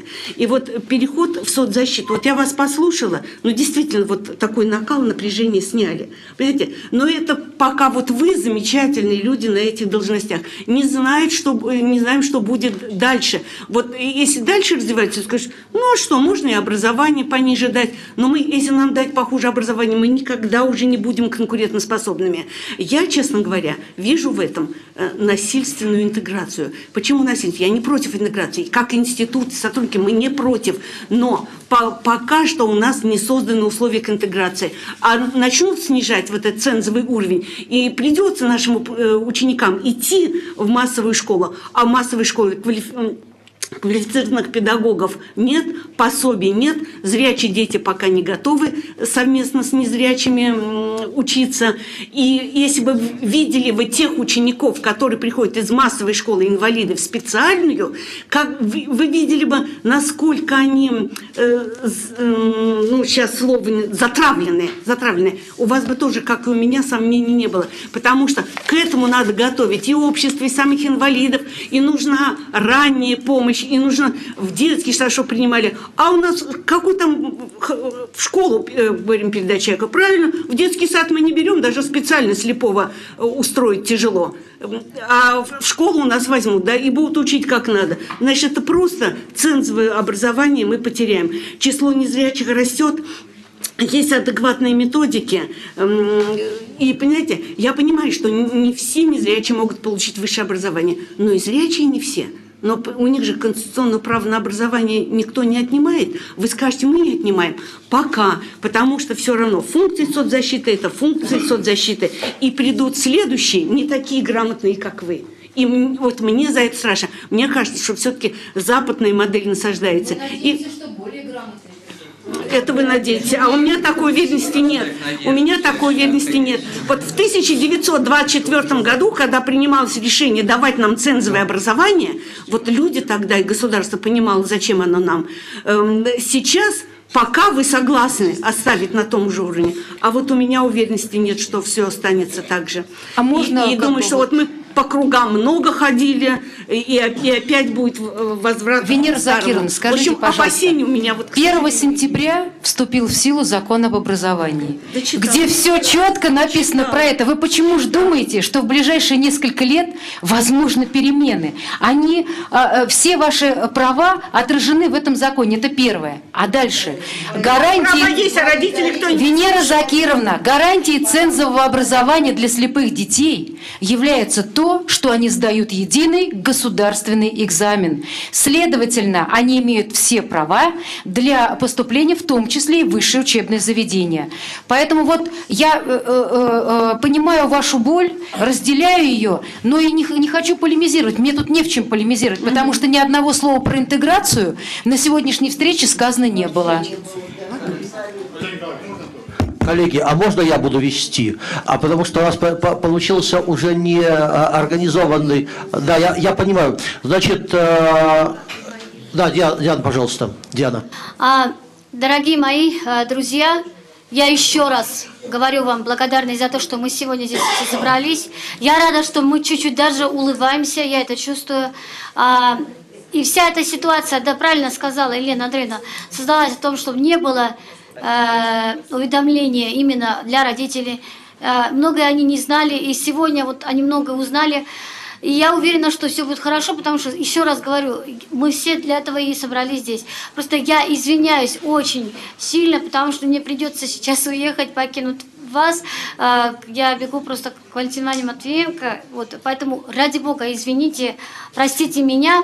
Если какие-то будут вопросы, у всех есть, я доступна, у всех есть и телефоны, где меня можно найти, как можно найти. Если что, можно опять же сюда в общественную палату. Если какие-то будут вопросы, я здесь с вами всегда. Спасибо вам за, за вас. Я предлагаю поблагодарить Диану Гурцкая, главного организатора сегодняшних слушаний. Так, Александр Николаевич Машковский. Есть предложение список желающих выступить составить. Пока никаких бумаг нет, э, записок с просьбой дать слово. Сюда, сюда, если можно, Светлане Суворовой. Да. Хорошо? По Брайлю писать. Не зря, можно и по Брайлю. Уважаемые друзья, я представляю Московскую городскую организацию. И, конечно, как все здесь присутствующие, э, мы, честно, э, очень озабочены ситуацией, которая сегодня происходит, и теми вопросами, которые сегодня здесь обсуждаются. Э, К сожалению, и в нашем обществе об этих переходах мы узнали немного поздно, чуть, чуть не, не за две недели до сегодняшней встречи, и когда уже все было подписано. Э, Что хотелось сказать? Конечно, что сегодня разговор идет о судьбе школы. Школа одна из лучших в России. Э, Школа одна из кузницей кадров для Всероссийского общества слепых, потому что из стен этой школы вышли очень талантливые, э, способные люди, которые сегодня плодотворно работают в обществе. И, конечно, мы заинтересованы, чтобы в общество на смену нашим уже ветеранам приходили очень грамотные, реабилитированные люди, которые могли бы э, продвинуть наше общество в, новом, в новые э, направления. Действительно, незнание ситуации э, привело к такой активности. И я, честно, мне импонирует позиция родителей, потому что это будущее детей, это судьба детей, это их и будущая работа, и будущее образование. Ну, что хотелось бы сказать. Действительно, э, э, Московская городская организация очень тесно работает с департаментом э, соцзащиты. Можно сказать, что это один из департаментов, которого есть такое четкое понимание э, проблем инвалидов в городе. И я хотел бы вам привести такой один пример. Э, Когда-то в нашем обществе был э, пансионат э, или дом отдыха для э, Малино. И когда ситуация была очень сложная, критическая, э, нужны были большие средства на его э, содержание, на его ремонт. И бывший мэр Москвы Юрий Михайлович тогда э, с э, руководителем департамента приняли решение взять этот пансионат, и тогда было создано, э, ну, создано такое соглашение между обществом и э, департаментом соцзащиты в лице правительства, который сегодня и до сих пор существует. Уже нету и мэра, уже нету руководителя департамента, а соглашение существует. В этом пансионате сегодня существует попечительский совет, и он очень активно работает.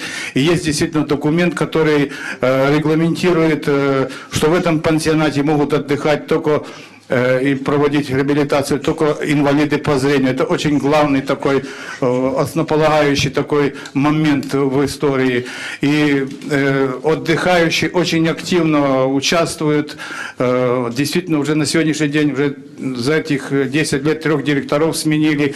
И нет, и департамент соцзащиты э, был э, как бы ну, на стороне всегда отдыхающих и очень четко отслеживает ситуацию.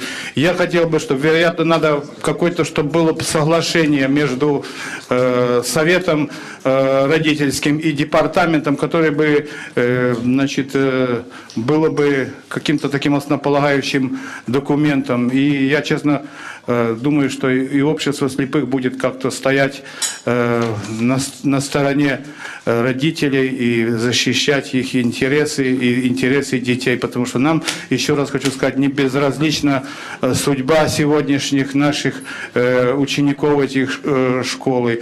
И действительно в школе очень много инвалидов работает. Это тоже очень положительный момент, и хотелось бы, чтобы эти люди э, также продолжали там трудиться и э, делать то, что они сегодня делают. Вот э, такое вкратце, что я хотел бы сказать.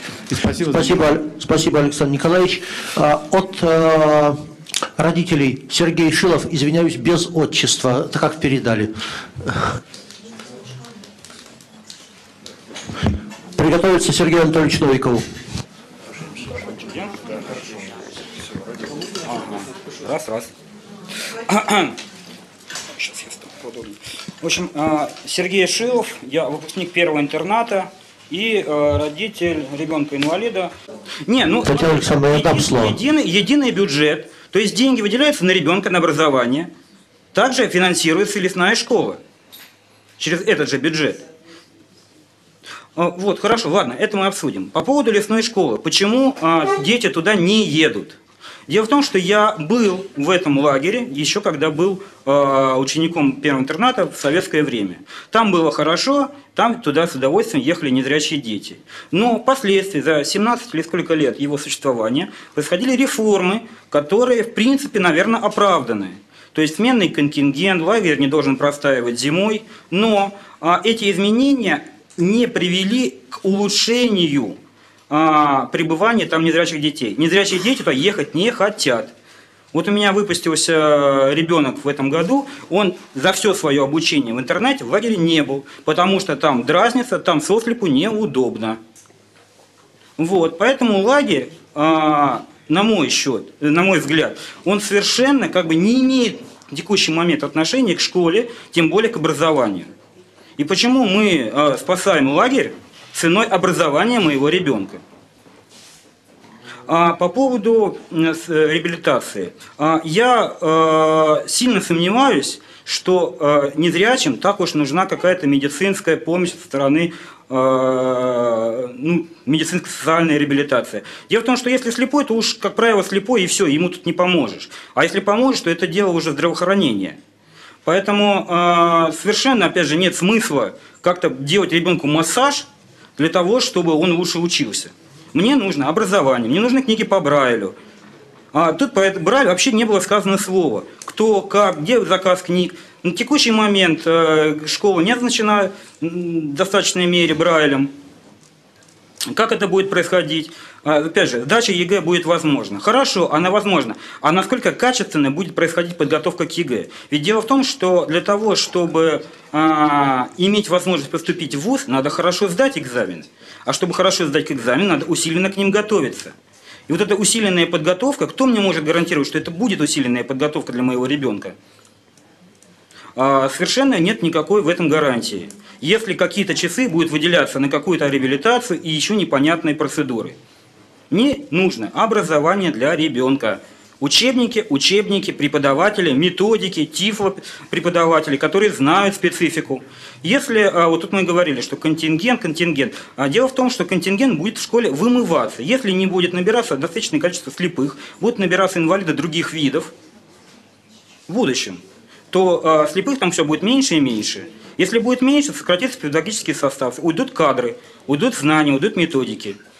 Школа наша, первый интернат, уникальна тем, что она а, на протяжении всей своей истории а, не разрабатывались методики для обучения слепых. Вот это главное. В ней разрабатывались методики для обучения слепых. И слепых там обучали.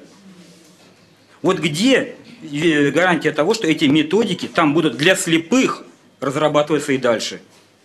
Ну, я, собственно говоря, все сказал.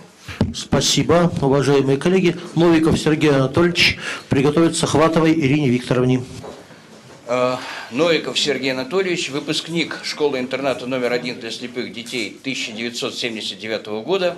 В настоящий момент я работаю заместителем главного редактора ООО МИПО «Репро». Для тех, кто не знает, расшифрую. МИПО – это Московское издательско-полиграфическое объединение «Репро».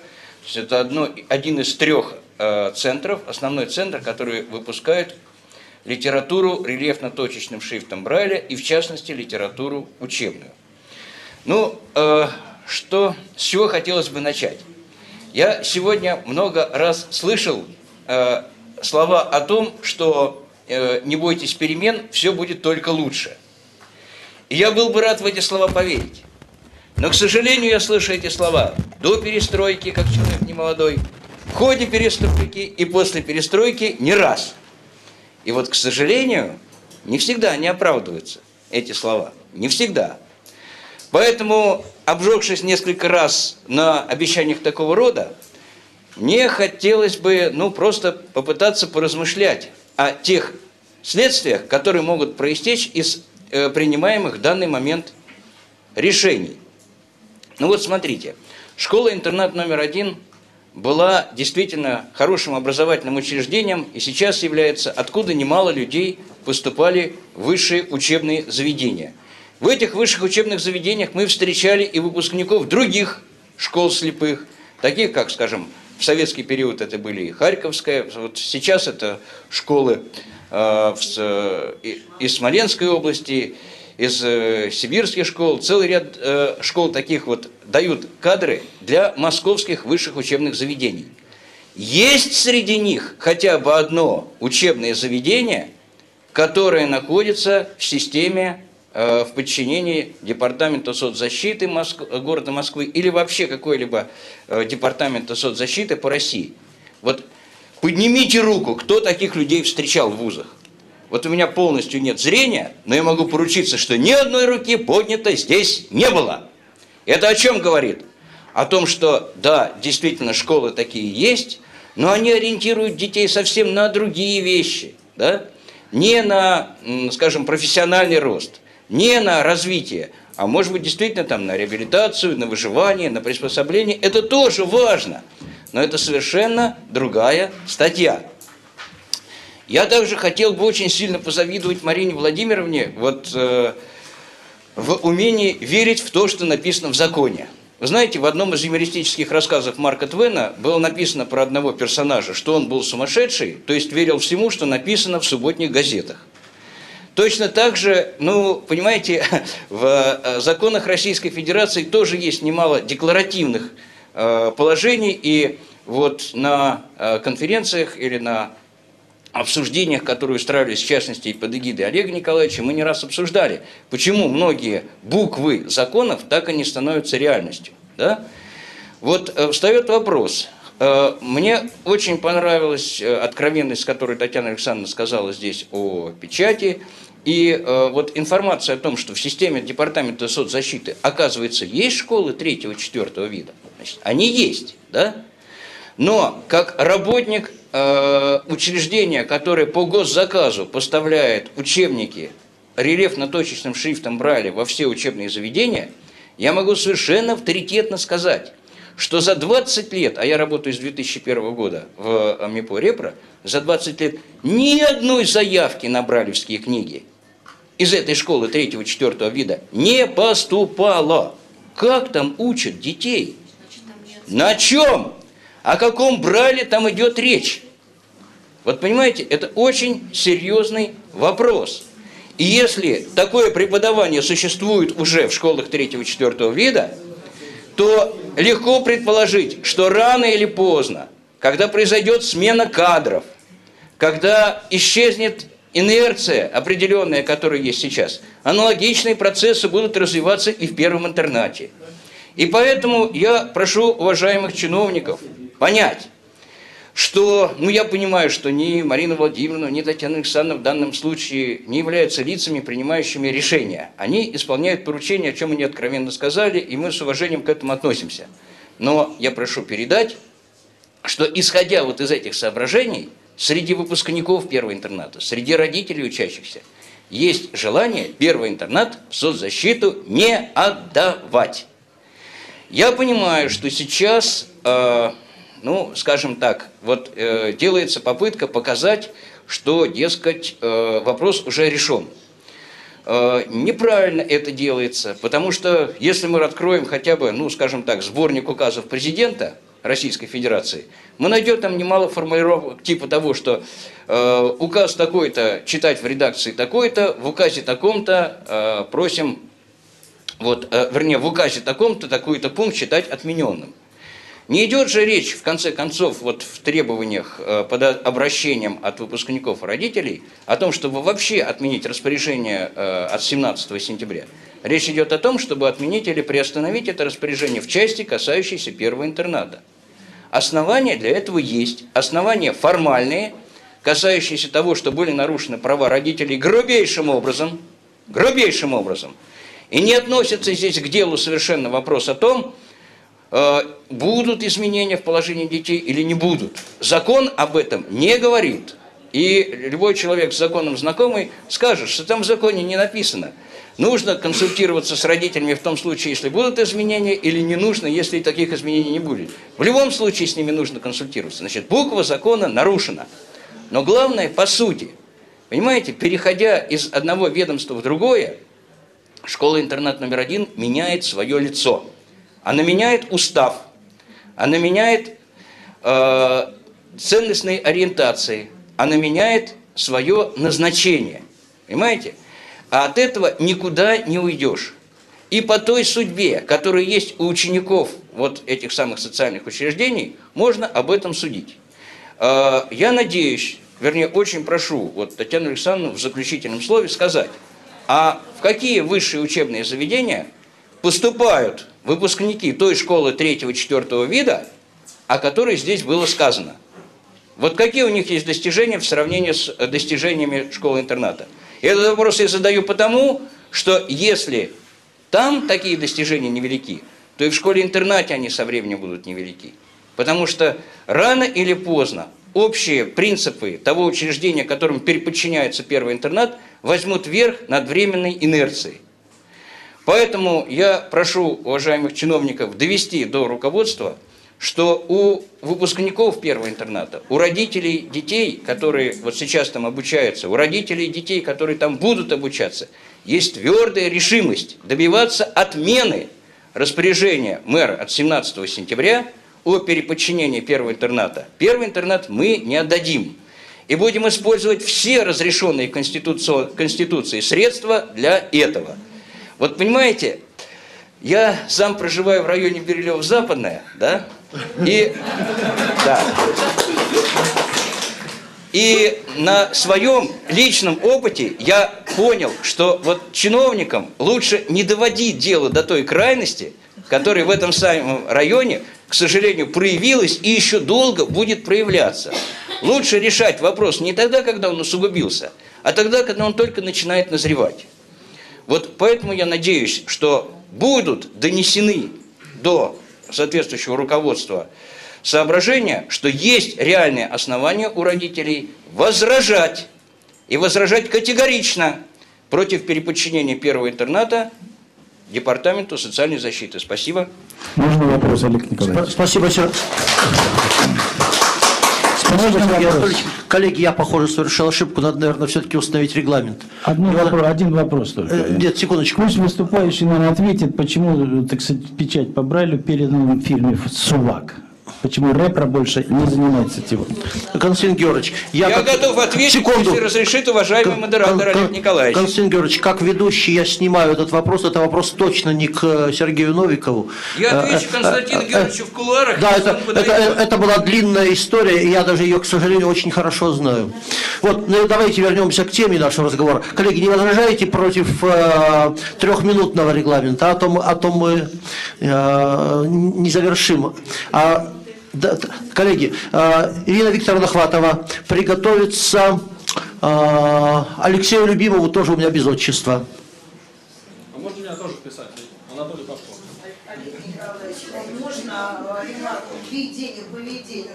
У меня, э, значит, буквально через час совещание в Департаменте имущества по вопросу передачи э, общественным организациям инвалидным. Александр Николаевич знает, у нас третий транш э, в безвозмездное пользование территории. Поэтому я должна быть у Ефимова на этом совещании. Я вот буквально через пять минут должна уйти. Поэтому вот просьба такая, либо вот я еще одного выступающего послушаю, может быть, э, пару ремарок еще скажу, потому что больше, чем я сказала, сказать не могу. Э, Хорошо, но в тот же трехминутный регламент. Хорошо, Да, да, да, даже меньше, даже меньше.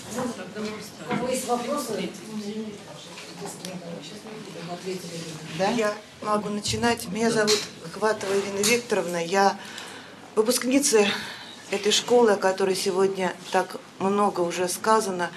Я заместитель директора по учебной работе этого учреждения. И, конечно, я понимаю, что мое выступление сейчас, наверное, ничего не решит. Но я хочу, чтобы вы, уважаемые присутствующие здесь, задумались о том, насколько, насколько вправе вы э, брать на себя ответственность за решение судеб наших детей. Я постараюсь уложиться в три минуты. Просто вот сейчас у меня перед глазами наше 130-летие. Я играла там императрицу Марию Федоровну. Это именно она и лютеранский пастор Дегов приняли решение о создании школы. И моя замечательная фраза «повелеваю школе быть». Знаете, мне хочется ее опять сказать сегодня для всех вас. То, что здесь сегодня присутствуют наши выпускники, это наши звездочки, это лучшие выпускники, и я, как и мои коллеги, мы ими гордимся, потому что это мы их вырастили. Это люди, у которых, э, которых, которых которых хочется слушать, и нам никому не стыдно ни за одно слово, которое они произнесли.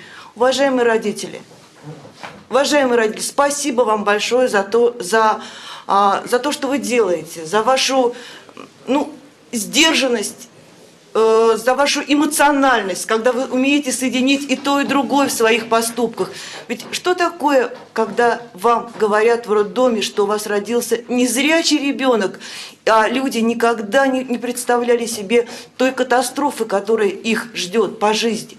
Я знаю свою маму, как- когда я родилась, это были другие времена, но со мной даже гулять выходили э, с- первые месяцы не на той площадке, где были обычные дети. Они еще придут в соцзащиту, эти родители. Дети вырастут и придут в соцзащиту. Но зачем мы сейчас это делаем, я тоже понять не могу. Мо- Вот мои дети, наши дети, они так стремятся быть обычными детьми, и мы их так воспитываем, что они обычные дети. Они хотят участвовать в обычных соревнованиях, в обычных олимпиадах, в обычных конкурсах. Зачем? Зачем? Вот цель этого перехода, она до сих пор нам непонятна. Потому что если можно сложить бю- бюджет образования, к нему прибавить бюджет соцзащиты и перейти при этом в соцзащиту, а остаться в образовании с той же самой суммой, почему нельзя? Объясните мне, пожалуйста. И еще я хочу сказать, что то, что коллеги моим, педагоги так себя повели, наоборот, это наше лицо, лицо нашей школы. Ведь э, не только директор делает лицо учреждения и его авторитет, мы тоже имеем это лицо. И мне больно, что вот со стороны уважаемых, я не умею разговаривать с чиновниками, меня простите, пожалуйста, я, ну, просто не приходилось, наверное, в таких ситуациях оказываться, но почему изначально с нами уже разговаривают как с какими-то людьми, которые совершили что-то не то, Почему нас не хотят слушать? Почему раздражают наши вопросы? Это ведь тоже непонятно. И вот ну, само слово «инвалид», вы знаете, за границей многие даже не употребляют его, чтобы не оскорбить инвалида. А мы, как специалисты, знаем, и Венера Закирна сегодня умница, об этом говорил, нельзя решать судьбу инвалида без привлечения родителей, выпускников, вообще общественности, потому что это такая категория населения, она и так уже ранима, и сколько бы реабилитации мы ей не оказывали, наш незрячий ребенок выходит в город, и вы знаете, как трудно ему дойти до метро, как трудно ему пользоваться этим метро, как трудно ему в магазине, ему и так уже очень тяжело. Поэтому вот когда за нашей спиной чиновники, даже, может быть, в нашу пользу о чем-то пытаются договориться и решить этот вопрос, это неправильно. И если бы этого не было, а изначально, может быть, собрался вот такой круглый стол, то ситуация не была бы доведена до отчаяния, когда мы испытываем и давление со стороны, и угрозы. Но ведь это тоже ну, не та ситуация, в которой мы должны все оказаться. И я хочу обратиться, ну, наверное, вот к Сергею, э, ну, к, к, я не знаю, к мэру Москвы. Ну, мои коллеги меня тоже в этом поддерживают. Давайте приостановим это решение. И соцзащита должна взять санаторку, потому что действительно мы не использовали ее познать по назначению. И пусть там действительно проходит реабилитацию дети. И соцзащита это сделает замечательно, потому что у них есть на это возможность. А школе, да, дайте шанс. Может быть, мы соединимся, как 67-я школа для слабовидящих с гимназией. Может быть, мы пойдем каким-то путем. И потом, уважаемая Татьяна Александровна, может быть, вы нас примете, когда закончится вот ну, наш переходный период. Ну, дайте нам шанс все-таки оказаться в образовании. Дайте нам возможность инвалидам если уж мы говорим об этом, дайте нам почувствовать себя все-таки на равных с вами. Не надо нашу судьбу решать без нас. Это все-таки это неправильно. Это неправильно, и вы тоже это понимаете. И когда Говорят о том, что закрой глаза, и ты поймешь, что такое незрячий, чтобы понять нашу судьбу. Это тоже неправда. Вы этот мир видели, и закрыв глаза, вы прекрасно знаете, что здесь стоит круглый стул, и рядом сидят и смотрят на, ваш, э, на вас люди. А незрячий, он никогда его не видел. И поэтому вот так сравнивать нас, ну, э, что это достаточно э, состояние закро, за человека с закрытыми глазами, это неправда. Незрячему действительно очень сложно, и мы как педагоги готовы с ним этот путь пройти. И поэтому я обращаюсь все-таки, дайте нам эту возможность. Так, коллеги, э, спасибо. Следующий выступающий Алексей Любимов, но Татьяна Александровна просила несколько минут для заключительного слова. Я правильно понял? Да, совершенно правильно. Да. Пожалуйста, Татьяна Александровна. Единственное, что я еще хочу, пожалуй, прибавить, э, и, и, из, из моего заключительного слова одну фразу. Существует в законе о социальной защите инвалидов статья, которая утверждает, что, соответственно, решения, касающиеся инвалидов, принятые органами исполнительной власти, могут быть оспорены. Но это соответствует известному принципу «ничего для нас без нас». Это такая справочка. Пожалуйста, Татьяна Александровна. Если можно выключить, да включится. Так, уважаемые коллеги, спасибо вам э, за дискуссию. Я думаю, что дальше она будет еще интереснее. Э, ну, не знаю даже как сказать, может быть, сейчас меня неправильно поймете, но вот э, э, последнее выступление, последнее и последнее очень эмоциональное выступление, э, оно меня даже еще больше убедило, что школа должна Э, быть э, в системе социальной защиты населения. Женщина так, женщина так говорила, что никто не слышит, никто не понимает, вопросы раздражают. Я, э, правда, вот здесь вот сидела вся сжавшись, думаю, неужели это за нашим круглым столом все происходило. Но если в обществе действительно существует вот такая напряженная ситуация, то, наверное, наше ведомство – это то ведомство, где мы слышим, понимаем, уважаем и работаем для того, чтобы именно э, людям с инвалидностью жилось в нашем городе более комфортно. Не могу сказать, что совсем комфортно. Вот последнее выступление меня вообще особенно на это сподвигло. А, по э, вопросам, которые э, все-таки поднимали те люди, которые продолжают выражать вот такое опасение, ну а человек, он так устроен, что он опасение будет выражать всегда, и если это касается ребенка, то эти опасения, они должны будут, даже взрослый будет ребенок, мы все равно будем э, выражать такие опасения.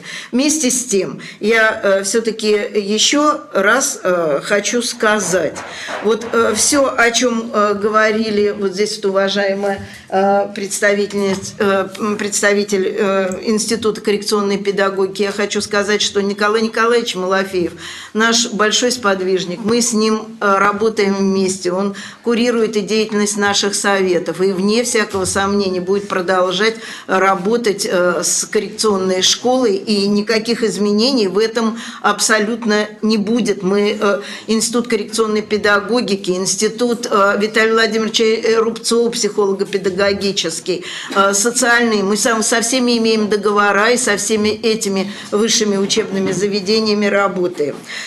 То, что говорилось о том, что мы отнимаем на реабилитацию какие какие-то деньги от образования, под этим вообще, ну, э, каждый, кто знает, как строится бюджет, понимает, что это несерьезные вообще вещи. Сколько ребенку положено на образование, столько он получает, сколько ему положено на реабилитацию, вне зависимости от образования, столько он получает. Это вообще как бы не обсуждается. Где прозрачность? Абсолютно прозрачно. Я вас не перебивала, когда вы выступали. Да, значит, а, извините, пожалуйста, а, система работы органов исполнительной власти, она вообще прозрачна. Это а, сегодня работает портал «Открытое правительство», который делает деятельность в структурах власти открытой и прозрачной.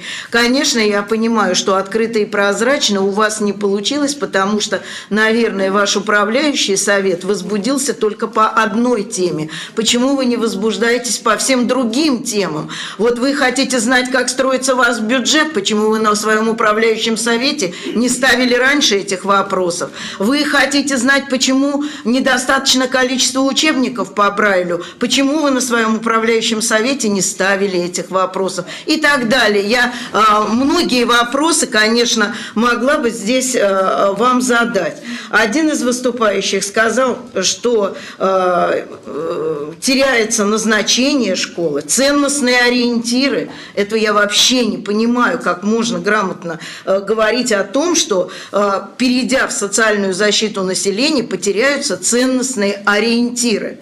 Я э, вас э, адресую к программе по социальной поддержке жителей города Москвы и под программе по социальной интеграции инвалидов в городе Москве, где прописаны основные целевые установки работы этой программы. На первом месте там стоит образование, и мы этому следуем. И э, постоянно, когда работаем с категориями людей, которые нам подчиняются, первую Вообще на первом месте мы всегда ставим качество образования, и никто не собирается его снижать в первой школе.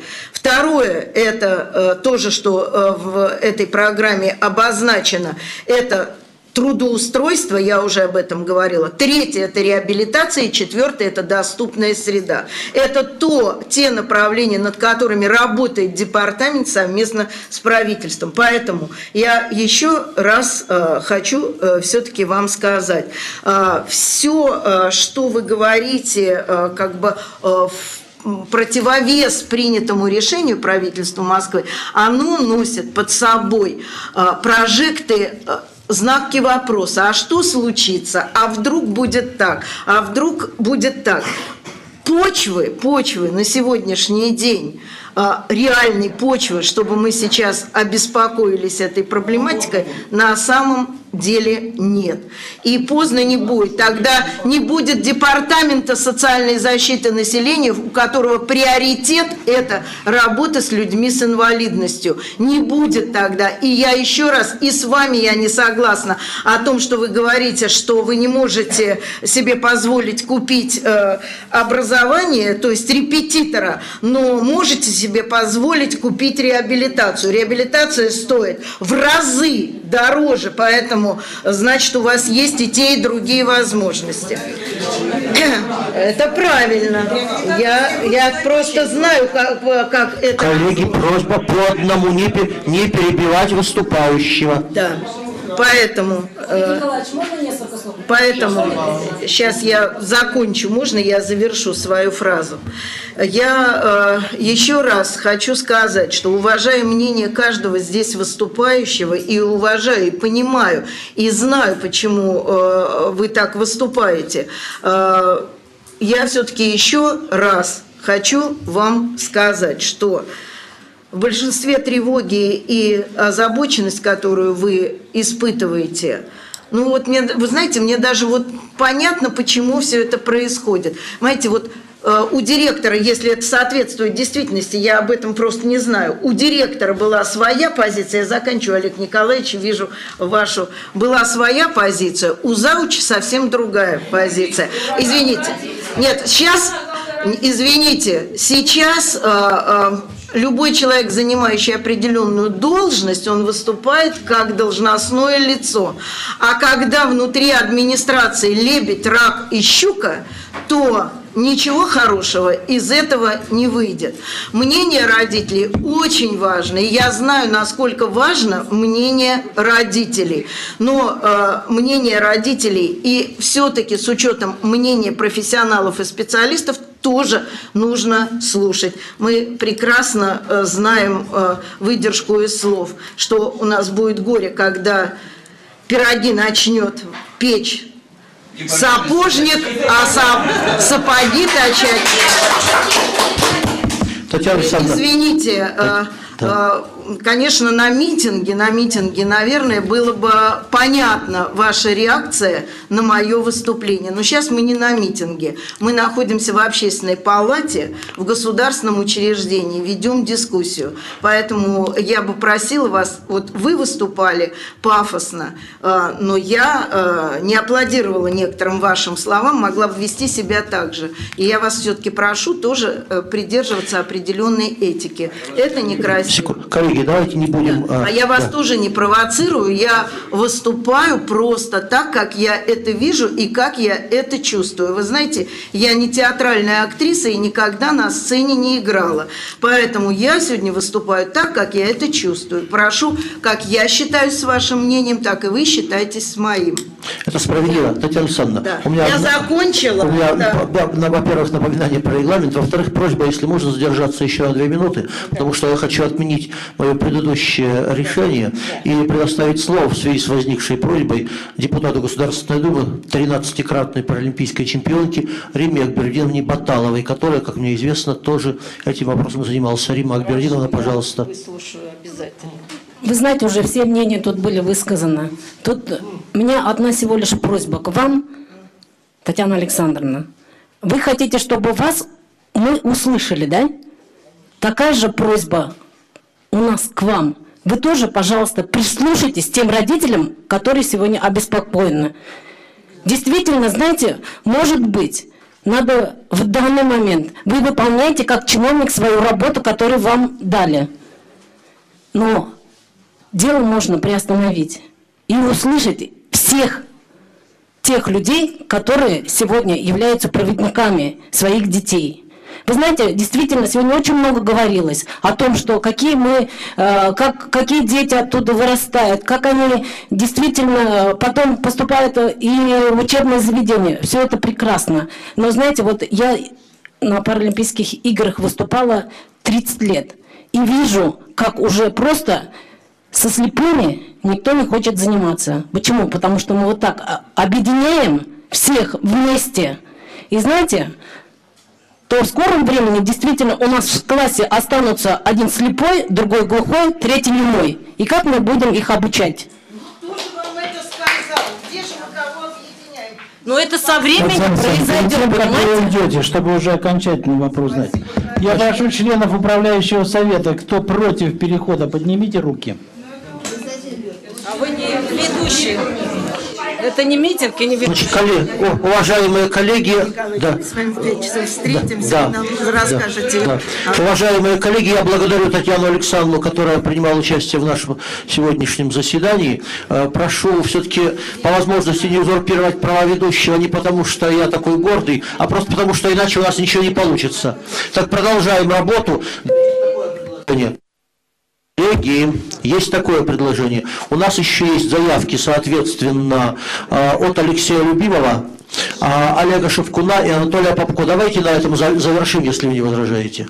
Вот трем, трем выступающим, Марине Владимировне, если можно, две минуты мне. Договорились? Так, Алексей Любимов, пожалуйста. А, Добрый день, благодарю за предоставленное слово. А, Жаль, что Татьяна Александровна ушла. А, Хотелось бы э, прокомментировать такой момент, что действительно Институт коррекционной педагогики сотрудничает с департаментами и ведомствами, и ведомствами, но это не означает, что а, мы, как сотрудники лаборатории и как сотрудники института, а, поддерживаем а, решение, принятое Департаментом образования, Департаментом социальной защиты о переходе а, школы-интернат номер один а, под юрисдикцию Департамента социальной защиты. А, Дело в том, что в институте были проведены исследования, и опять-таки, помимо исследований, история показывает, что а, наш российский опыт уже неоднократно а, через это проходил, когда а, была, шко- была создана школа в 1806 году, а, в 1811-1881 году. И все эти школы до тех пор, пока они не были признаны государственными и не были а, под департаментом образования, они в итоге а, ст- становились организациями презрения, опеки а, и попечительства. И а, только, соответственно, в советский период э, времени, когда школы специальные, коррекционные, это не специальные соцзащитовские, не специальные реабилитационные, это коррекционные общеобразовательные школы. Только тогда они набрали силу и, а, собственно говоря, а, сделали и нас здесь присутствующих, кто выпускники этих школ, а, и, э, собственно говоря, ра- работают так, как работают лучше многих э, других школ.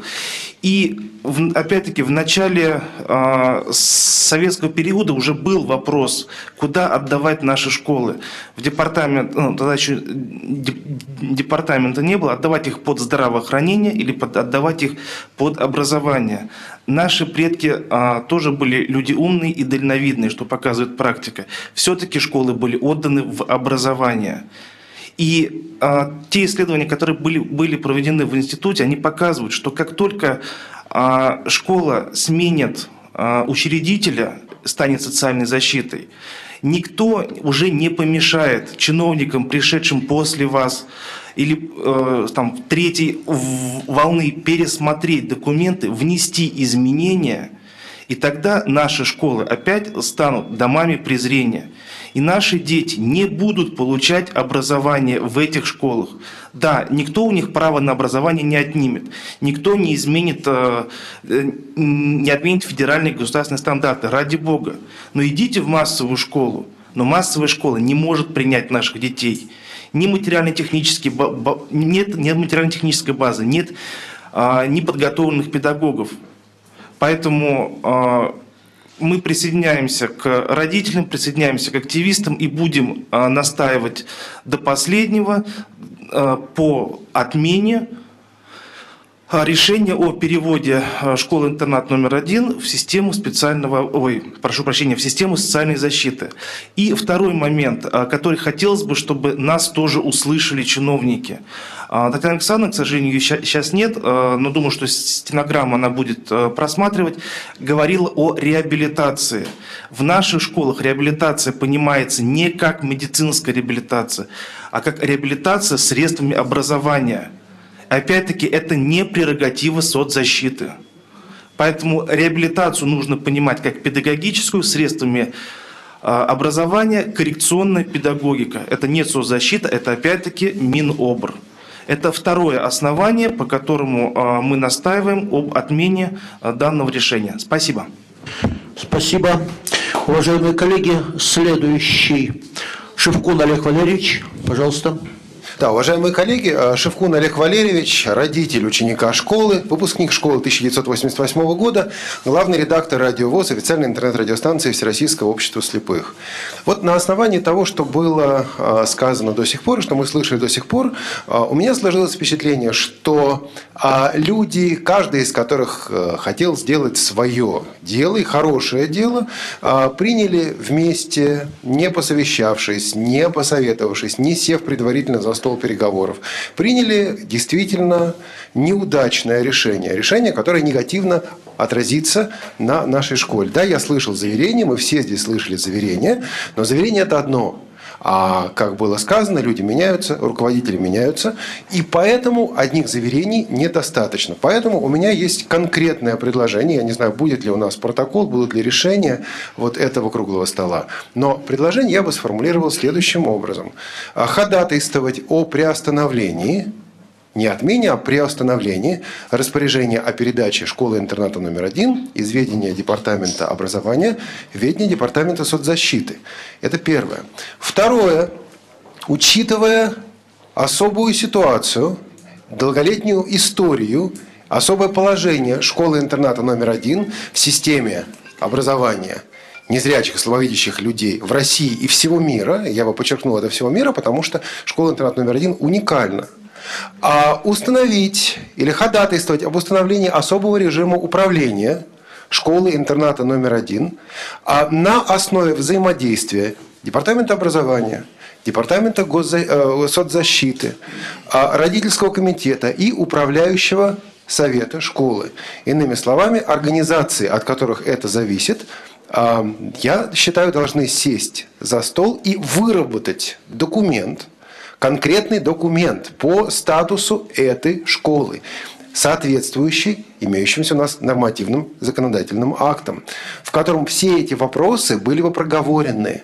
Затем этот документ принимается, утверждается. Мы слышали о том, что да, этот переход будет, да, эта тенденция, она распространится на все школы.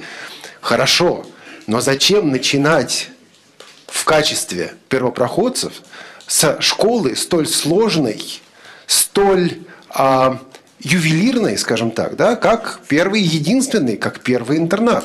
Давайте а, продумаем возможность взаимодействия с привлечением родителей, с привлечением педагогов, с четким проговариванием всех этих вопросов. И третье, и последнее, предлагаю признать, что сложившаяся ситуация стало действием, причем это считаю необходимым отразить документально, стало действием отсутствия гласности на этапе принятия решения.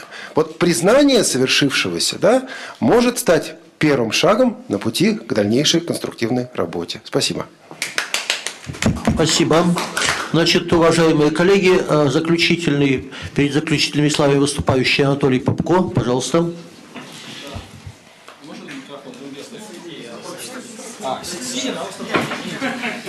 А ну, что делать? Значит, я... Да, спасибо большое. Значит, коллеги, во-первых, здравствуйте еще раз. Спасибо, что мы все дожили успешно до того момента, в котором сейчас пребываем. Меня зовут Анатолий Попко. Я выпускник школы-интерната 2002 года, который я окончил с красным, ну, господи, с золотой медалью, да, в чем очень большая заслуга администрации школы. Я дальше поступил в Московский государственный университет, хотя по Олимпиаде я пошел, ну, прошел в МГППИ. Да, я это говорю как иллюстрация того э, потенциала. Да, вот это в меня вложило образовательное учреждение, и я за это бесконечно нашей школе благодарен. Я сейчас вообще готовился к выступлению сегодня полночи, да, э, сколько не бился, 8 минут. Значит, да, будет, Придется сокращать. будет 3, хорошо. Значит, тогда основные мысли только. Значит, то, что я сейчас говорю, это мысли не только мои, но еще и тех выпускников школы, которые, вот, с которыми я общаюсь. Вопрос о нашей школе – это не вопрос э, только о школе, это вопрос об отношении к инвалидам.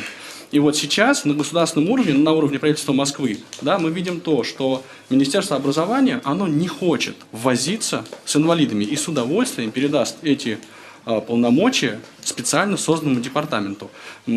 Почему идет противостояние у нас? Потому что мы говорим, что мы не инвалиды, мы в школе ученики, и это важно. И мы только во вторую очередь инвалиды. Да? А в первую очередь мы учимся, мы получаем оценки и все, что говорила Венера Закировна по поводу цензового образования.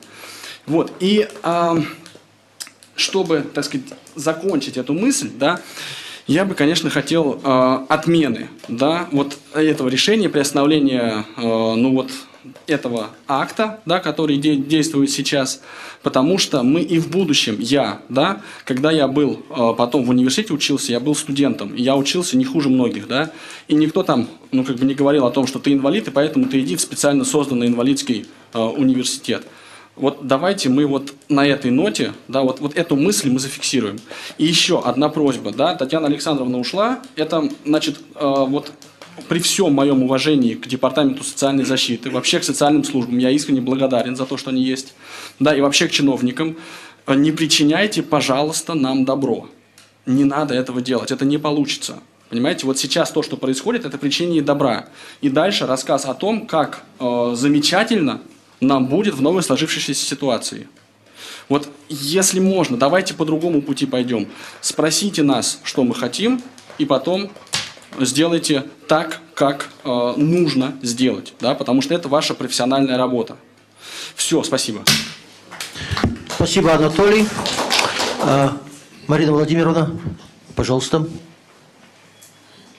А выключите, пожалуйста, микрофон. Ага, спасибо, да. Все, все, все, спасибо. А. А, уважаемые коллеги, вы знаете, а, для меня сегодняшняя, да, для меня сегодняшняя встреча а, была своеобразным уроком в человеческом плане. Знаете, вот для меня эталоном толерантности является Олег Николаевич Смолин – я с интересом и удовольствием слежу за его деятельностью, за его выступлениями. Он для меня эталон толерантности. Я, к сожалению, сегодня на этой встрече увидела иную позицию. И вот э, то, что касается и Сергея Александровича Новикова, и Сергея Шилова, я, честно говоря, потрясена. Я думала, что а люди с ограничениями здоровья гораздо более толерантны, чем я увидела сегодня позицию у ряда коллег. Но это так, это лирическое отступление.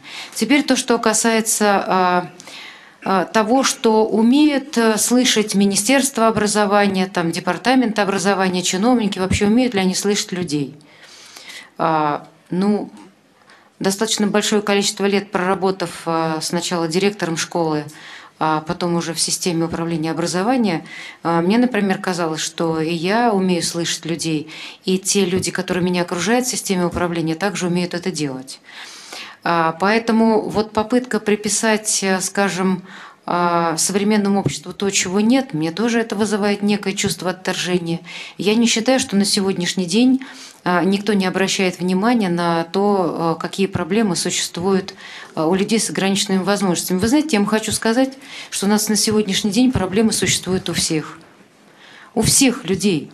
И на сегодняшний день вот мы говорим о том, что у нас и дети одаренные нуждаются в поддержке и в психолого-педагогическом сопровождении, и девиантные дети, и дети с ограниченными возможностями, и несовершеннолетние, склонные э, э, к э, суицидальным там, признакам и так далее.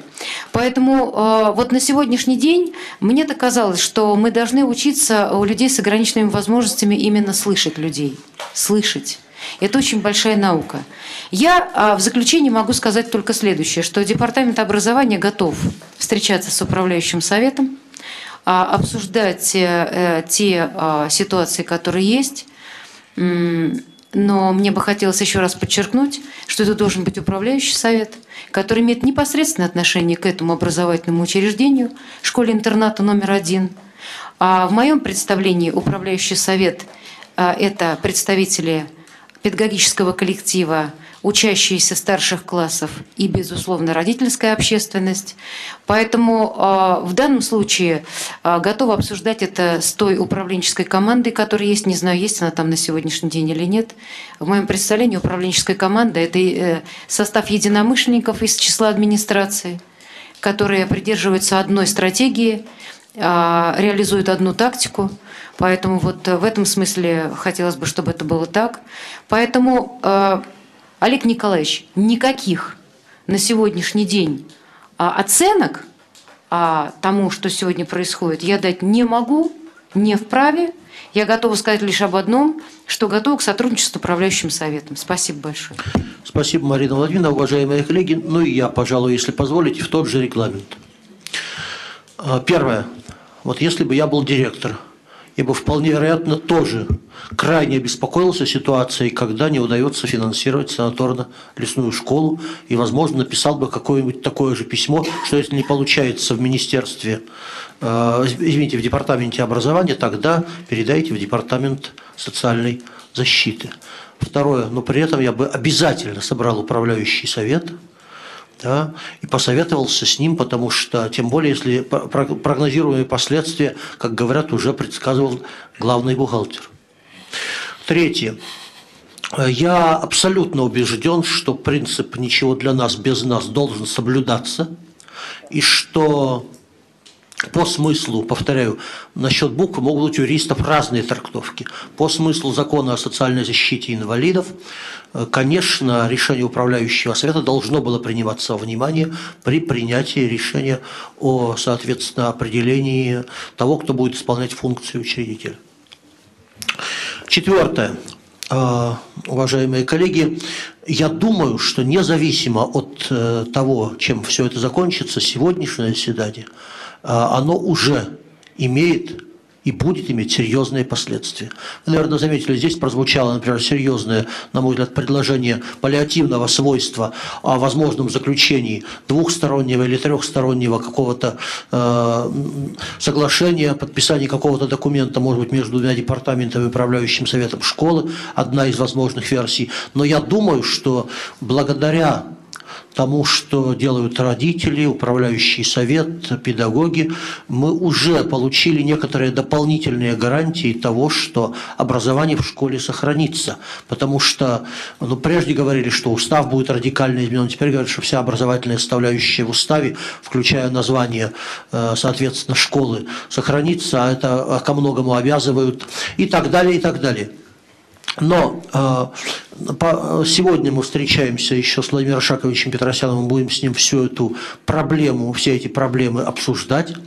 Я не думаю, что если школа, интернат для незрячих ребят не очень укладывается в классические схемы финансирования, которые использует Департамент образования города Москвы, то надо было ее передавать. Мне кажется, проще было разработать специальные схемы для специальных школ.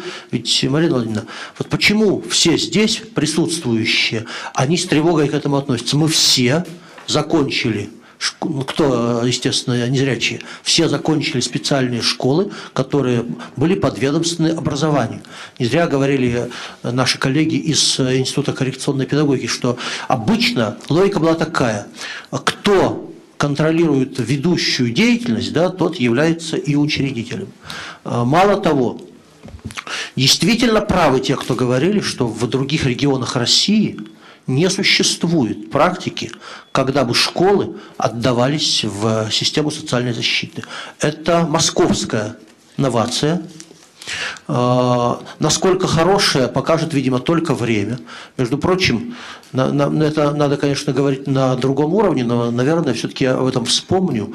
Есть данные Левада-центра, которые говорят, что в России в целом не удовлетворены работой образовательной системы 72%, а в Москве 79%. Хотя, казалось бы, должно быть наоборот – в Москве образование богаче, в общем, качественнее, да, видимо, многие люди не очень довольны тем, что при принятии тех или других решений достаточно считаются с мнением родителей и педагогов. Заканчивая, уважаемые коллеги, я хочу сказать, я не член общественной палаты, надо пообщаться с Дианой и понять, какие документы принимаются по линии общественной палаты.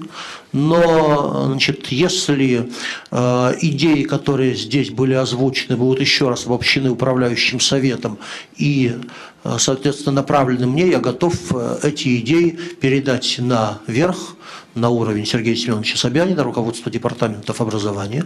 Пока же я хочу сказать одно и вполне определенное. Коллеги, в соответствии с принципом «ничего для нас, без нас», я, э, естественно, буду поддерживать мнение э, управляющего совета школы всеми имеющимися в моем распоряжении средствами депутата Государственной Думы. Благодарю еще раз всех за то, что вы приняли участие. Наша работа не пропала. В этом абсолютно убежден. Спасибо. Радио ВОЗ. Наш адрес в интернете www.radiovoz.ru Звоните нам по телефону 8 499 943 3601 на skype radio.voz Пишите радио собака радиовоз.ру Радио ВОЗ. Мы работаем для вас.